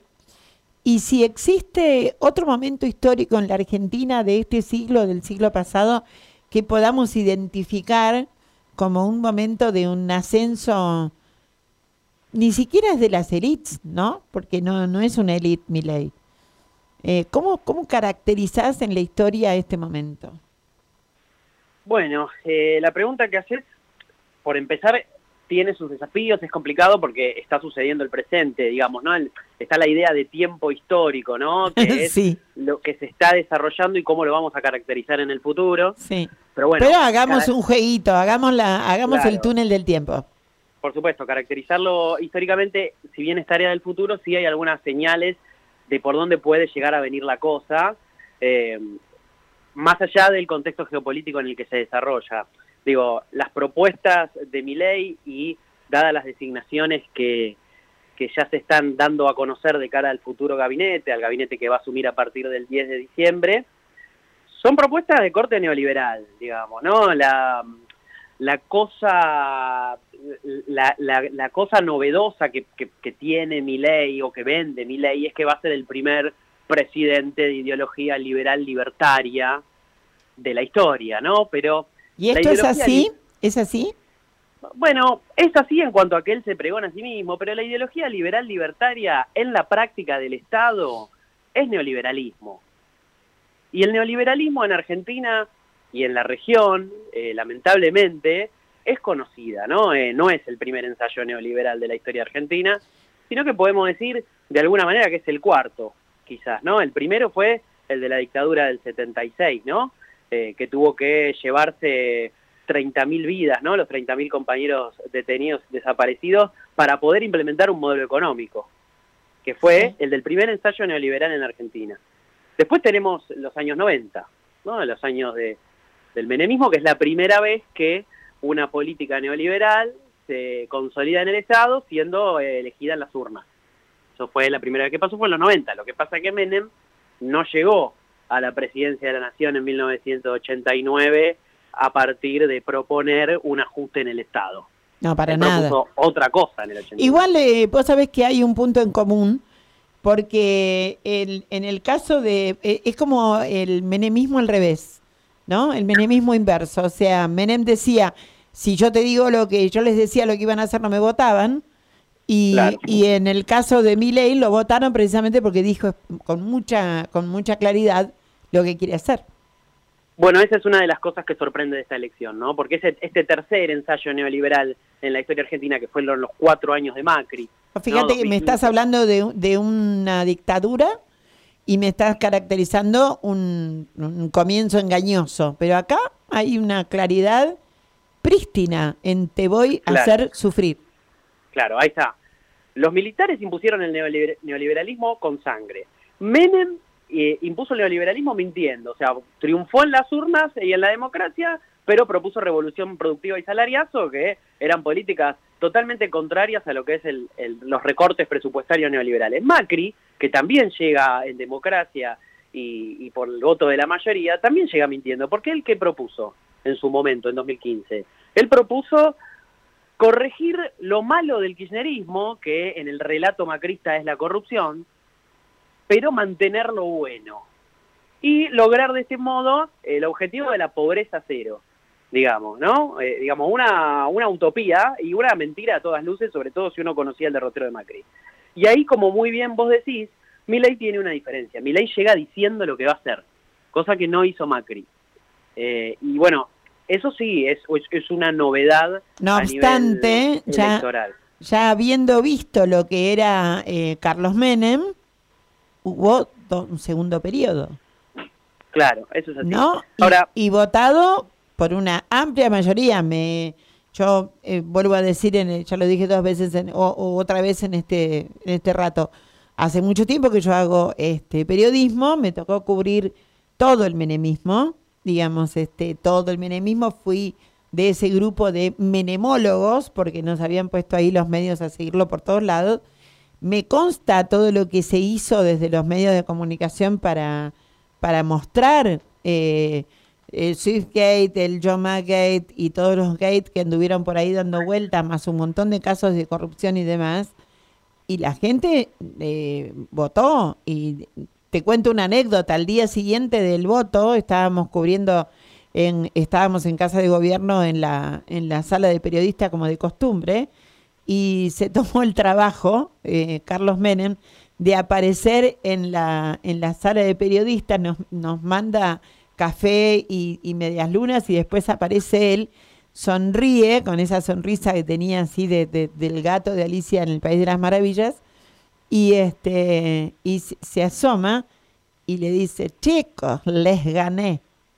Y era así porque había dos periodistas en esa sala de periodistas que estaban a favor de él, dos, uno que era de un diario riojano y otro que no era era un otro periodista de, ahí que no viene a cuento el medio.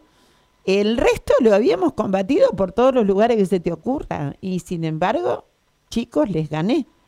Y ahí era explícito lo que él quería hacer.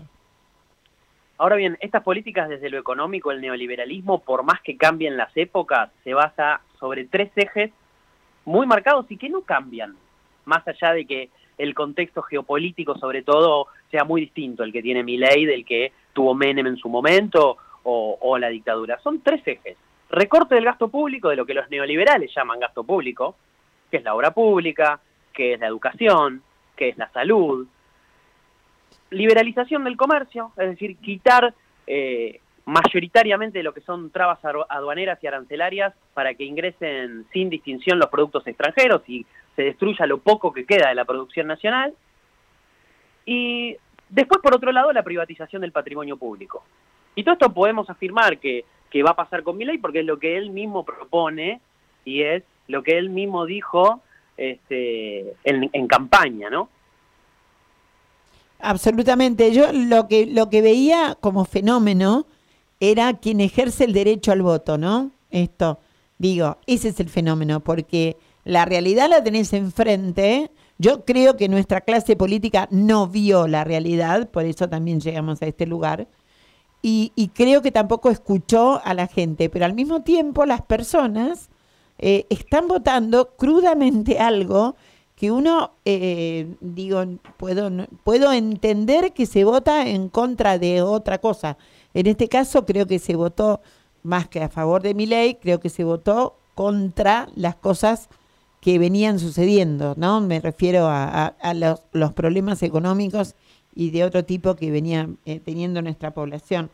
Te voy a llevar eh, un poquito más atrás y te quiero preguntar por la generación del 80, que, fue una generación absolutamente eh, vista en, lo- en la, en la historiografía mitrista como la, una generación eh, absolutamente iluminada y, de la Argentina grande, y te llevo después al primer centenario, al, a 1910, y digo, si hay algún punto en común o si esto eh, está tan devaluado porque ni siquiera eh, lo de lo de Milei es una élite, sino que en realidad es una especie de populismo también, pero de extrema derecha, ¿no? Digo, algo como que lo que pasó con los BRICS este, con, en, en- en Inglaterra, o el, voto a Trump, o el voto a Bolsonaro.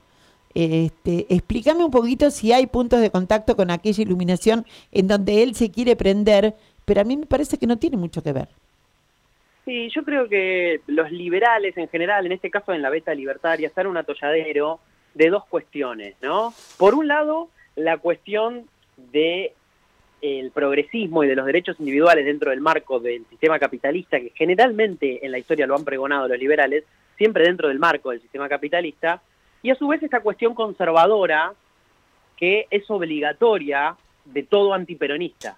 Es decir, porque el liberalismo argentino, sobre todo desde mediados del siglo XX en adelante, un poquito antes también, eh, solamente puede existir si es antipopular, digamos, ¿no? Y después de mediados del siglo XX, ese antipopular, ese, esa cuestión antipopular tiene un nombre y apellido que es ser antiperonista. Y eh, eso te coloca de manera automática en una posición conservadora. Entonces los libertarios están como tratando de acomodar su discurso en- entre estos dos polos. Es por eso que Milley se ha referenciado con procesos históricos muy distintos. Por ejemplo, ha dicho que la Argentina tiene que volver a 1870, que eso es anterior a esta generación que vos nombrás, y que es un momento de la historia argentina en la que el Estado Nacional no está conformado. Entonces, hace referencia como ideal a un momento en el que el Estado argentino todavía no estaba conformado, a una cuestión sin Estado. Pero después hay otros referentes libertarios, algunos que van a formar parte del gabinete o del equipo de, de los distintos gabinetes ministeriales, que sí hacen referencia a la generación de- del 80. Yo creo que lo que admiran los libertarios de la generación del 80 o el espejo en el que se quieren reflejar es que ese momento, fines del siglo XIX, principios del XX, es el momento en el que la Argentina se eh, involucra al capitalismo moderno. Que Argentina se termina de instalar como eh, un país dentro del capitalismo moderno. ¿Con qué rol? Bueno, con el rol de exportar materias primas y formar parte de la división del trabajo propuesta por el imperialismo de entonces, que es Gran Bretaña. Digamos, la- el punto en común, ¿cuál es? Bueno, la sujeción imperial. Así como en su momento, a fines del siglo XIX, principio del XX, exportábamos materias primas para satisfacer el modelo económico que le convenía a Gran Bretaña, bueno, hoy exportaremos commodities eh, y seguiremos los mandatos seguramente de los Estados Unidos, porque eh, este, esta confirmación de que Argentina no va a formar parte del BRICS eh, lo, lo pone a la Argentina dentro de un esquema unipolar y no multipolar como es el mundo donde va, ¿no? Pero sería una versión totalmente devaluada de esta generación, porque la generación del 80, o más particularmente el gobierno de Roca, eh, dispuso la educación pública de forma obligatoria. Bueno, sí. Roca me da para otro programa directamente, porque la verdad es que mal conocer a Roca por la única versión, viste, nosotros tenemos esta cuestión bipolar, ¿no? Mal conocer a Roca por la única versión, que es la versión de del genocidio, eh, es no conocer al Roca liberal, que trajo un montón de, entre otras cosas, fue el único periodo de la iglesia separada del Estado, por ejemplo, digo, este, o de libertades individuales como puede haber, podría haber sido el divorcio y demás, ¿no? En estas circunstancias. O sea, eh, a mí me, me, me convoca mucho eh, discutir esos personajes controversiales, porque creo que en esa complejidad del individuo este, podemos encontrar algunas razones de nuestra historia. Y hoy, que me parece todo como un poquito más barato, un poquito más, no sé, me parece más todo por dos pesos en eh, muchas de estas circunstancias, eh, de todos modos, es, es un. eh, no estaría, estaría una parte de esta, de esta gente que llegó a gobernar, estaría en esta cuestión del antiperonismo, pero otra, eh, digo, está. Admirar a Menem es a- admirar también una parte compleja, compleja, pero peronista. Sí, claro. Sí, es un presidente que, que Milei lo ha reconocido como un referente. Bueno, de hecho hoy... Bueno, y está eh, lleno de, de, de- digo, tiene un Martín Menem, tiene, Claro, a, tiene a Rodolfo Barra, tiene a Guillermo Franco y siguen las firmas, ¿no? Este, sin contar que hoy eh, me contó un pajarito de la Casa de Gobierno que estuvieron reunidos con, con, eh, este, con Ibarra, con, eh, ahí se me fue el nombre de ella, de la, la secretaria legal y técnica. Vilma Ibarra. Vilma, gracias, querido. Se me había ido, este, me quedaron todos los Ibarra, estaban Andrés, estaban Aníbal y me olvidé, no estaba ella. Este, Vilma, vi- tuvieron la reunión de traspaso y qué sé yo, y ta y ta, y obviamente como la botonera de esa secretaría es sumamente compleja, parece ser que le habrían pedido si se podía quedar unos días más para ayudar a hacer un traspaso un poco más eh, tranquilo y conocer un poco mejor la botonera. Digo, hay, hay una situación en esto de un ejercicio del poder laxo. Sí, además de la rosca, ¿no? Que es de público conocimiento entre lo que sería el sector libertario y el sector de, de- de Macri y del PRO, que... Sí, pero estamos hablando de Vilma Ibarra. Sí, claro. Sí, sí, sí, in- sí. Indiscutiblemente no es pro, no tiene nada que ver con ninguna rosca y es una mina de convicciones absolutamente claras y explícitas, pero de un conocimiento del Estado y de los, la botonera del Estado, digo, también impecable, no cualquiera puede llegar a ese lugar. Este, en fin, me parece a mí que hay una gran complejidad en esta historia de haber de haberse tirado a la pileta con alguien que además, independientemente de si pueda llegar o no a tener éxito con sus ideas, carece de una parte importante de, de- digo, entre, entre sus cuadros eh, que lo apoyaron se están peleando por ver qué proyecto se impone. Sí, eh, es el, el resultado de la elección de dos núcleos duros, digamos. Se juntó el núcleo duro de Macri, que sigue existiendo, con el núcleo duro ascendente que tuvo Milei en, en estos años. Sí, pero vos sabés que yo te pongo, perdón, ¿no? Que te interrumpa.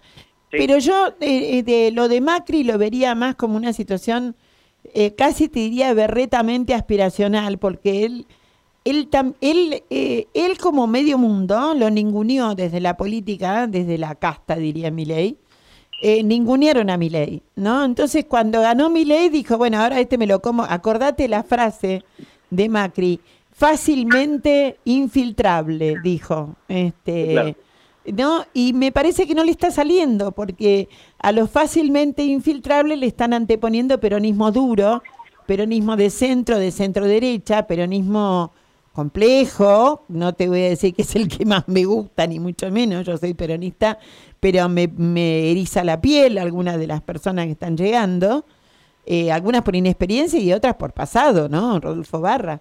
Eh, y no le va a resultar fácil anteponerse a eso a Macri. O sea, de hecho viene perdiendo un poco la, el proyecto, me parece, ese de, de ser el presidente altern- alterno. Sí, veremos qué pasa. Yo creo que más certezas tenemos desde lo económico y desde lo geopolítico. Ahora, en cuanto a la política doméstica y qué sector se va a imponer sobre el otro, es algo que está sobre la marcha.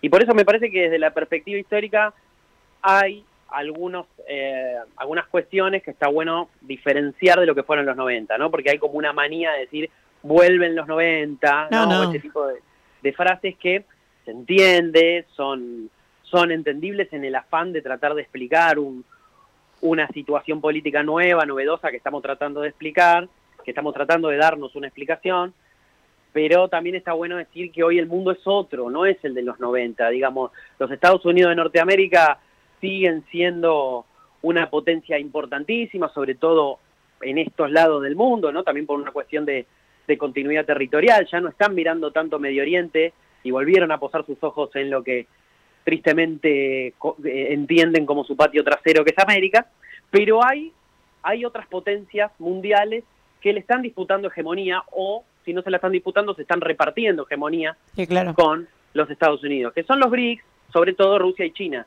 Y darle la espalda a eso por parte del Estado Nacional y no ejercer la soberanía de comerciar con quien querramos, que incluiría incluso... Bueno, si ahí ganara la postura de. Macri, si ganara la postura de Macri, no se van de los BRICS, porque no hay en este país un, un este, industrial que tenga, o, un- o una persona de, de dinero y de finanza que tenga más intereses en China que la propia familia Macri. ¿no? De, Claro. de hecho, quien dirige el conglomerado allá fue una mujer muy joven, hoy sigue siendo una mujer muy joven, este, que fue novia de Franco Macri. Eh, esa historia la conoce todo el mundo. Macri conoce a esta chica, 18 años, y era quien le estaba cortando el pelo. Y era muy bonita y empiezan a, a salir y él ve que la chica era inteligente y dice, yo te voy a pagar tu formación. Y le paga la escuela de economía y un día le dice, tenés que empezar a estudiar mandarín. Y otro día, y todo esto obviamente brocha gorda y el contado en síntesis, este, para, para bronca de Mauricio Macri va a dirigir las empresas en China de, de Franco Macri. Eh, no sé hoy eh, si seguirá estando en ese lugar, supongo que sí. No tengo idea, pero quiero decir que si ganara Macri, los BRICS serían vistos con alguna, eh, de otra manera, me da la sensación. No, no Rusia, pero bueno. Federico, me encantó conversar con vos, esto da para mucho, este, realmente da, da para, para muchísimo. En lo doméstico eh, vamos a pasarla muy mal y en lo internacional veremos qué es lo que sucede. No creo que sea mucho mejor. El panorama no es alentador, ¿verdad? Para ir cerrando. Sin duda, sin duda, sin duda. Es un momento de mucha ansiedad social, de habrá alguna parte esperanzada, pero yo creo que incluso sin haber asumido todavía el gobierno, esas esperanzas se van perdiendo cada día más por una parte de la población, no tengo duda, y después hay otra de la que por supuesto, bueno, formo parte y, por lo que escucho vos también, que ya sabemos que van a ser años muy complicados, que se viene una muy difícil y bueno, veremos en el plano de la historia cuántas rupturas y cuántas continuidades supondrá este momento que estamos por enfrentar. Sí, yo mira, no lo voté, no le creo y no le creo. Yo no lo voté y no es de mi gusto, pero si hay algo que me pasa con mi ley es que le creo. Cuando me promete que voy a sufrir, vos no sabés cómo le creo. Sí, sí, lamentablemente es así. Muchísimas gracias, Federico Pasos. Chau, chau. Un gusto. La guerra no se gana hasta que está el enemigo totalmente dominado. ¿eh? Todas las cosas que me hacen bien.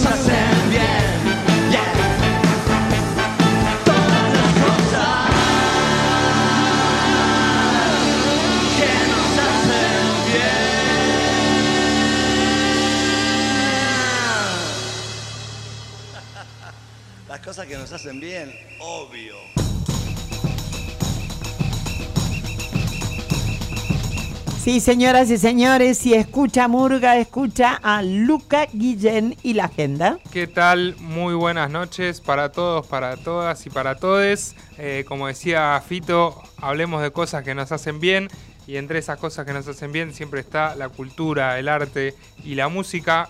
Por eso traemos la agenda. Vamos a empezar con algo que no va a suceder este fin de semana, pero sin duda es la noticia del día para los avellanedenses. Y es que la banda La Renga confirmó que va a hacer dos shows en el estadio de Racing Club. Acá nomás, el 6 y 9 de enero va a estar tocando La Renga en Racing. Así que los racinguistas, los avellanedenses y los fanáticos de La Renga de Zona Sur, contentos de que nos vengan a visitar. La renga no la usó Milei y ellos le dijeron, ojo Milei. Exactamente. ¿Cómo fue? Contanos. Eh, la Renga tiene un tema que se llama Panic Show y la letra de ese tema dice Hola a todos, yo soy el león. Y Milei aprovechó ese tema que es un rock bastante Pesado. pesado, y es de alguien que va, sale a comerse el mundo. Y usaron ese tema, la renga le pidió primero que no lo use porque son compañeros, los, integrantes de la renga, el bajista Tete es hijo de desaparecidos inclusive. Eh, lo siguió usando, con lo cual hicieron un juicio y tocó el fin de semana pasado la renga en Ushuaia, que era la única provincia del país que le faltaba, tocó en todo el país, en todas las provincias del país, y tocó en Ushuaia, y la duda era si va a hacer el tema que toca Milei o- que canta Milei o no. Lo hicieron y tiraron esa referencia de Ojo Milei. Ah, mira. Así que viene por ahí la mano. Pero no, ¿no podrían haberle prohibido usarla? Eh, a Milei es que le hicieron el juicio para que no la use y, Y no salió. avanzó, exacto, todavía no avanzó, entonces lo sigue usando. Bueno, vamos con, con la agenda del fin de semana, vamos a empezar con un poco de teatro. El sábado 2 de diciembre a las 21 horas en el Teatro Roma va a estar el espectáculo teatral Nada que no quieras, que cuenta con las actuaciones de Mirta Busnelli, Inda Lavalle, Miriam Odorico y Mónica Rayola. Dicen que se trata de un encuentro de cuatro mujeres en donde exponen la sordidez de cada una de sus almas. La verdad que la foto está muy Oh. linda, es bastante misterioso, así que para quienes quieran ir, mañana en el Teatro Roma. Después tenemos también para el domingo un evento distinto que es corte de pelo solidario, Avellaneda Barber.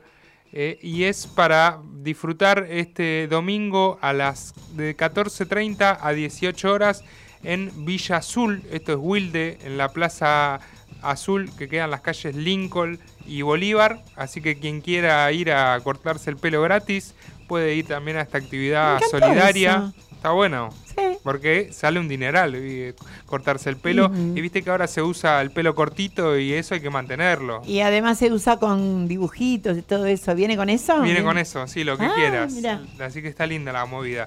Después, para quien quiera tirarse unos pasos y bailar, eh, también sábado a las 21 horas en la Casa del Bicentenario, que esto es acá atrás de la UNDAV, en Colonia, España.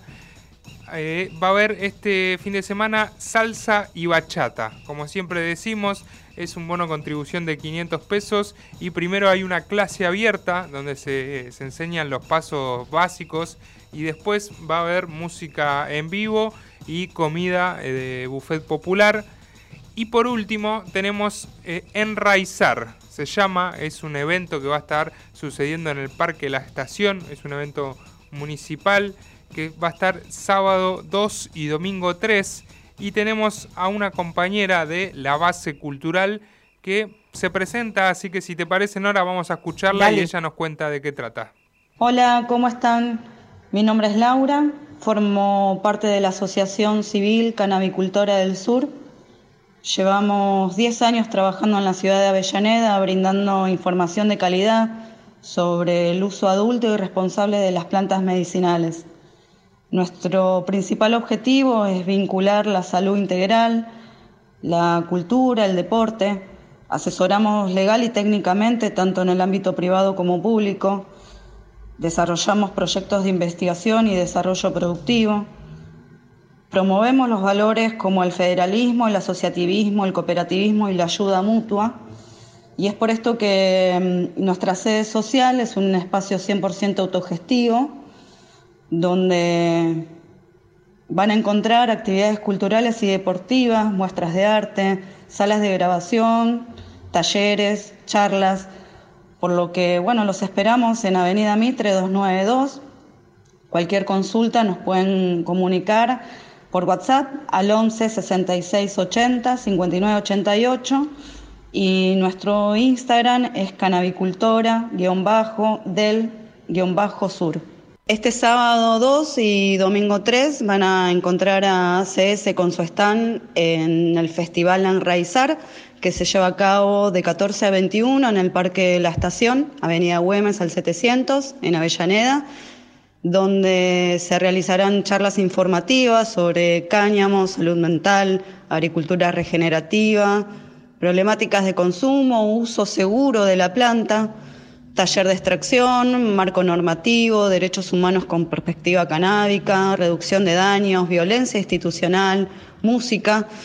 Eh, lo bueno es que es gratuito y es para toda la familia, así que si están buscando información y asesoramiento, eh, este fin de semana es un buen momento para aprovechar, así que les mandamos un saludo a todos y espero que nos vengan a visitar.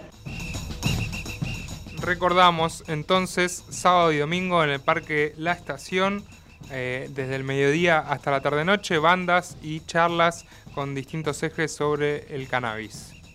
Y para cerrar, traje este lindo tema de la vela puerca que se llama Mi Semilla y que suena para, como para relajar, para ir en, en tono. crezca, yo te planto de nuevo y a ver si esta vez tengo un poco de suerte y brotas para poderme ver. Que no soy un pirado, que me acuerdo de cómo reír.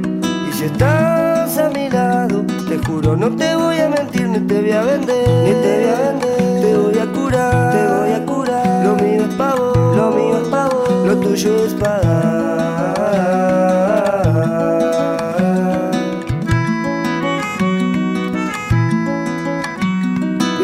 Duende que parecía loco y me dijo de cómo hay que hacer para poder hacer esas cositas que yo y vos queremos aprender. Que en la vida hay un sueño y esta vez yo lo quiero sacar. Yo no quiero otra vuelta, quiero esta para disfrutar lo que hay para mí, lo que hay para mí, lo que hay para vos, lo que hay para vos. Llegamos hasta acá, llegamos hasta acá, vamos a hacerla. Bueno, y nos vamos así, suavecito como llegamos. Llegamos suavecito, llegamos con qué hace la gente cuando llueve, dónde va. Y ahora nosotros nos vamos a la calle y sigue lloviendo. Tal cual. Lindísimo programa, lindísimo anteúltimo programa. En el último vamos a traer algo rico para festejar, ¿eh? Y algo para tomar y algo para comer, porque vamos a, a festejar que tuvimos un lindo ciclo. ¿Qué fueron? ¿Dos meses? ¿Tres meses? No sé cuánto fue. Tres meses, Mark ahí lo tenía contado cuántos programas íbamos. Ah, mira, hoy 13 eran, programas. hoy eran tres meses. Así que 13 programas. 13 programas. Sí. Buenísimo. Me encanta haber estado acá. Yo espero que ustedes también. La semana que viene nos despedimos con un compilado de lo mejor, pero vamos a estar en el piso porque las despedidas se hacen in situ, ninguna lata. Un abrazo inmenso. Hasta la semana que viene. Chau, Abrazo, chau. buen fin de. Voy a cambiar de receta por esta vez Y voy a cambiar el humor Que la noche se aleja pero no hay sol Miro de reojo y las hojas ya puedo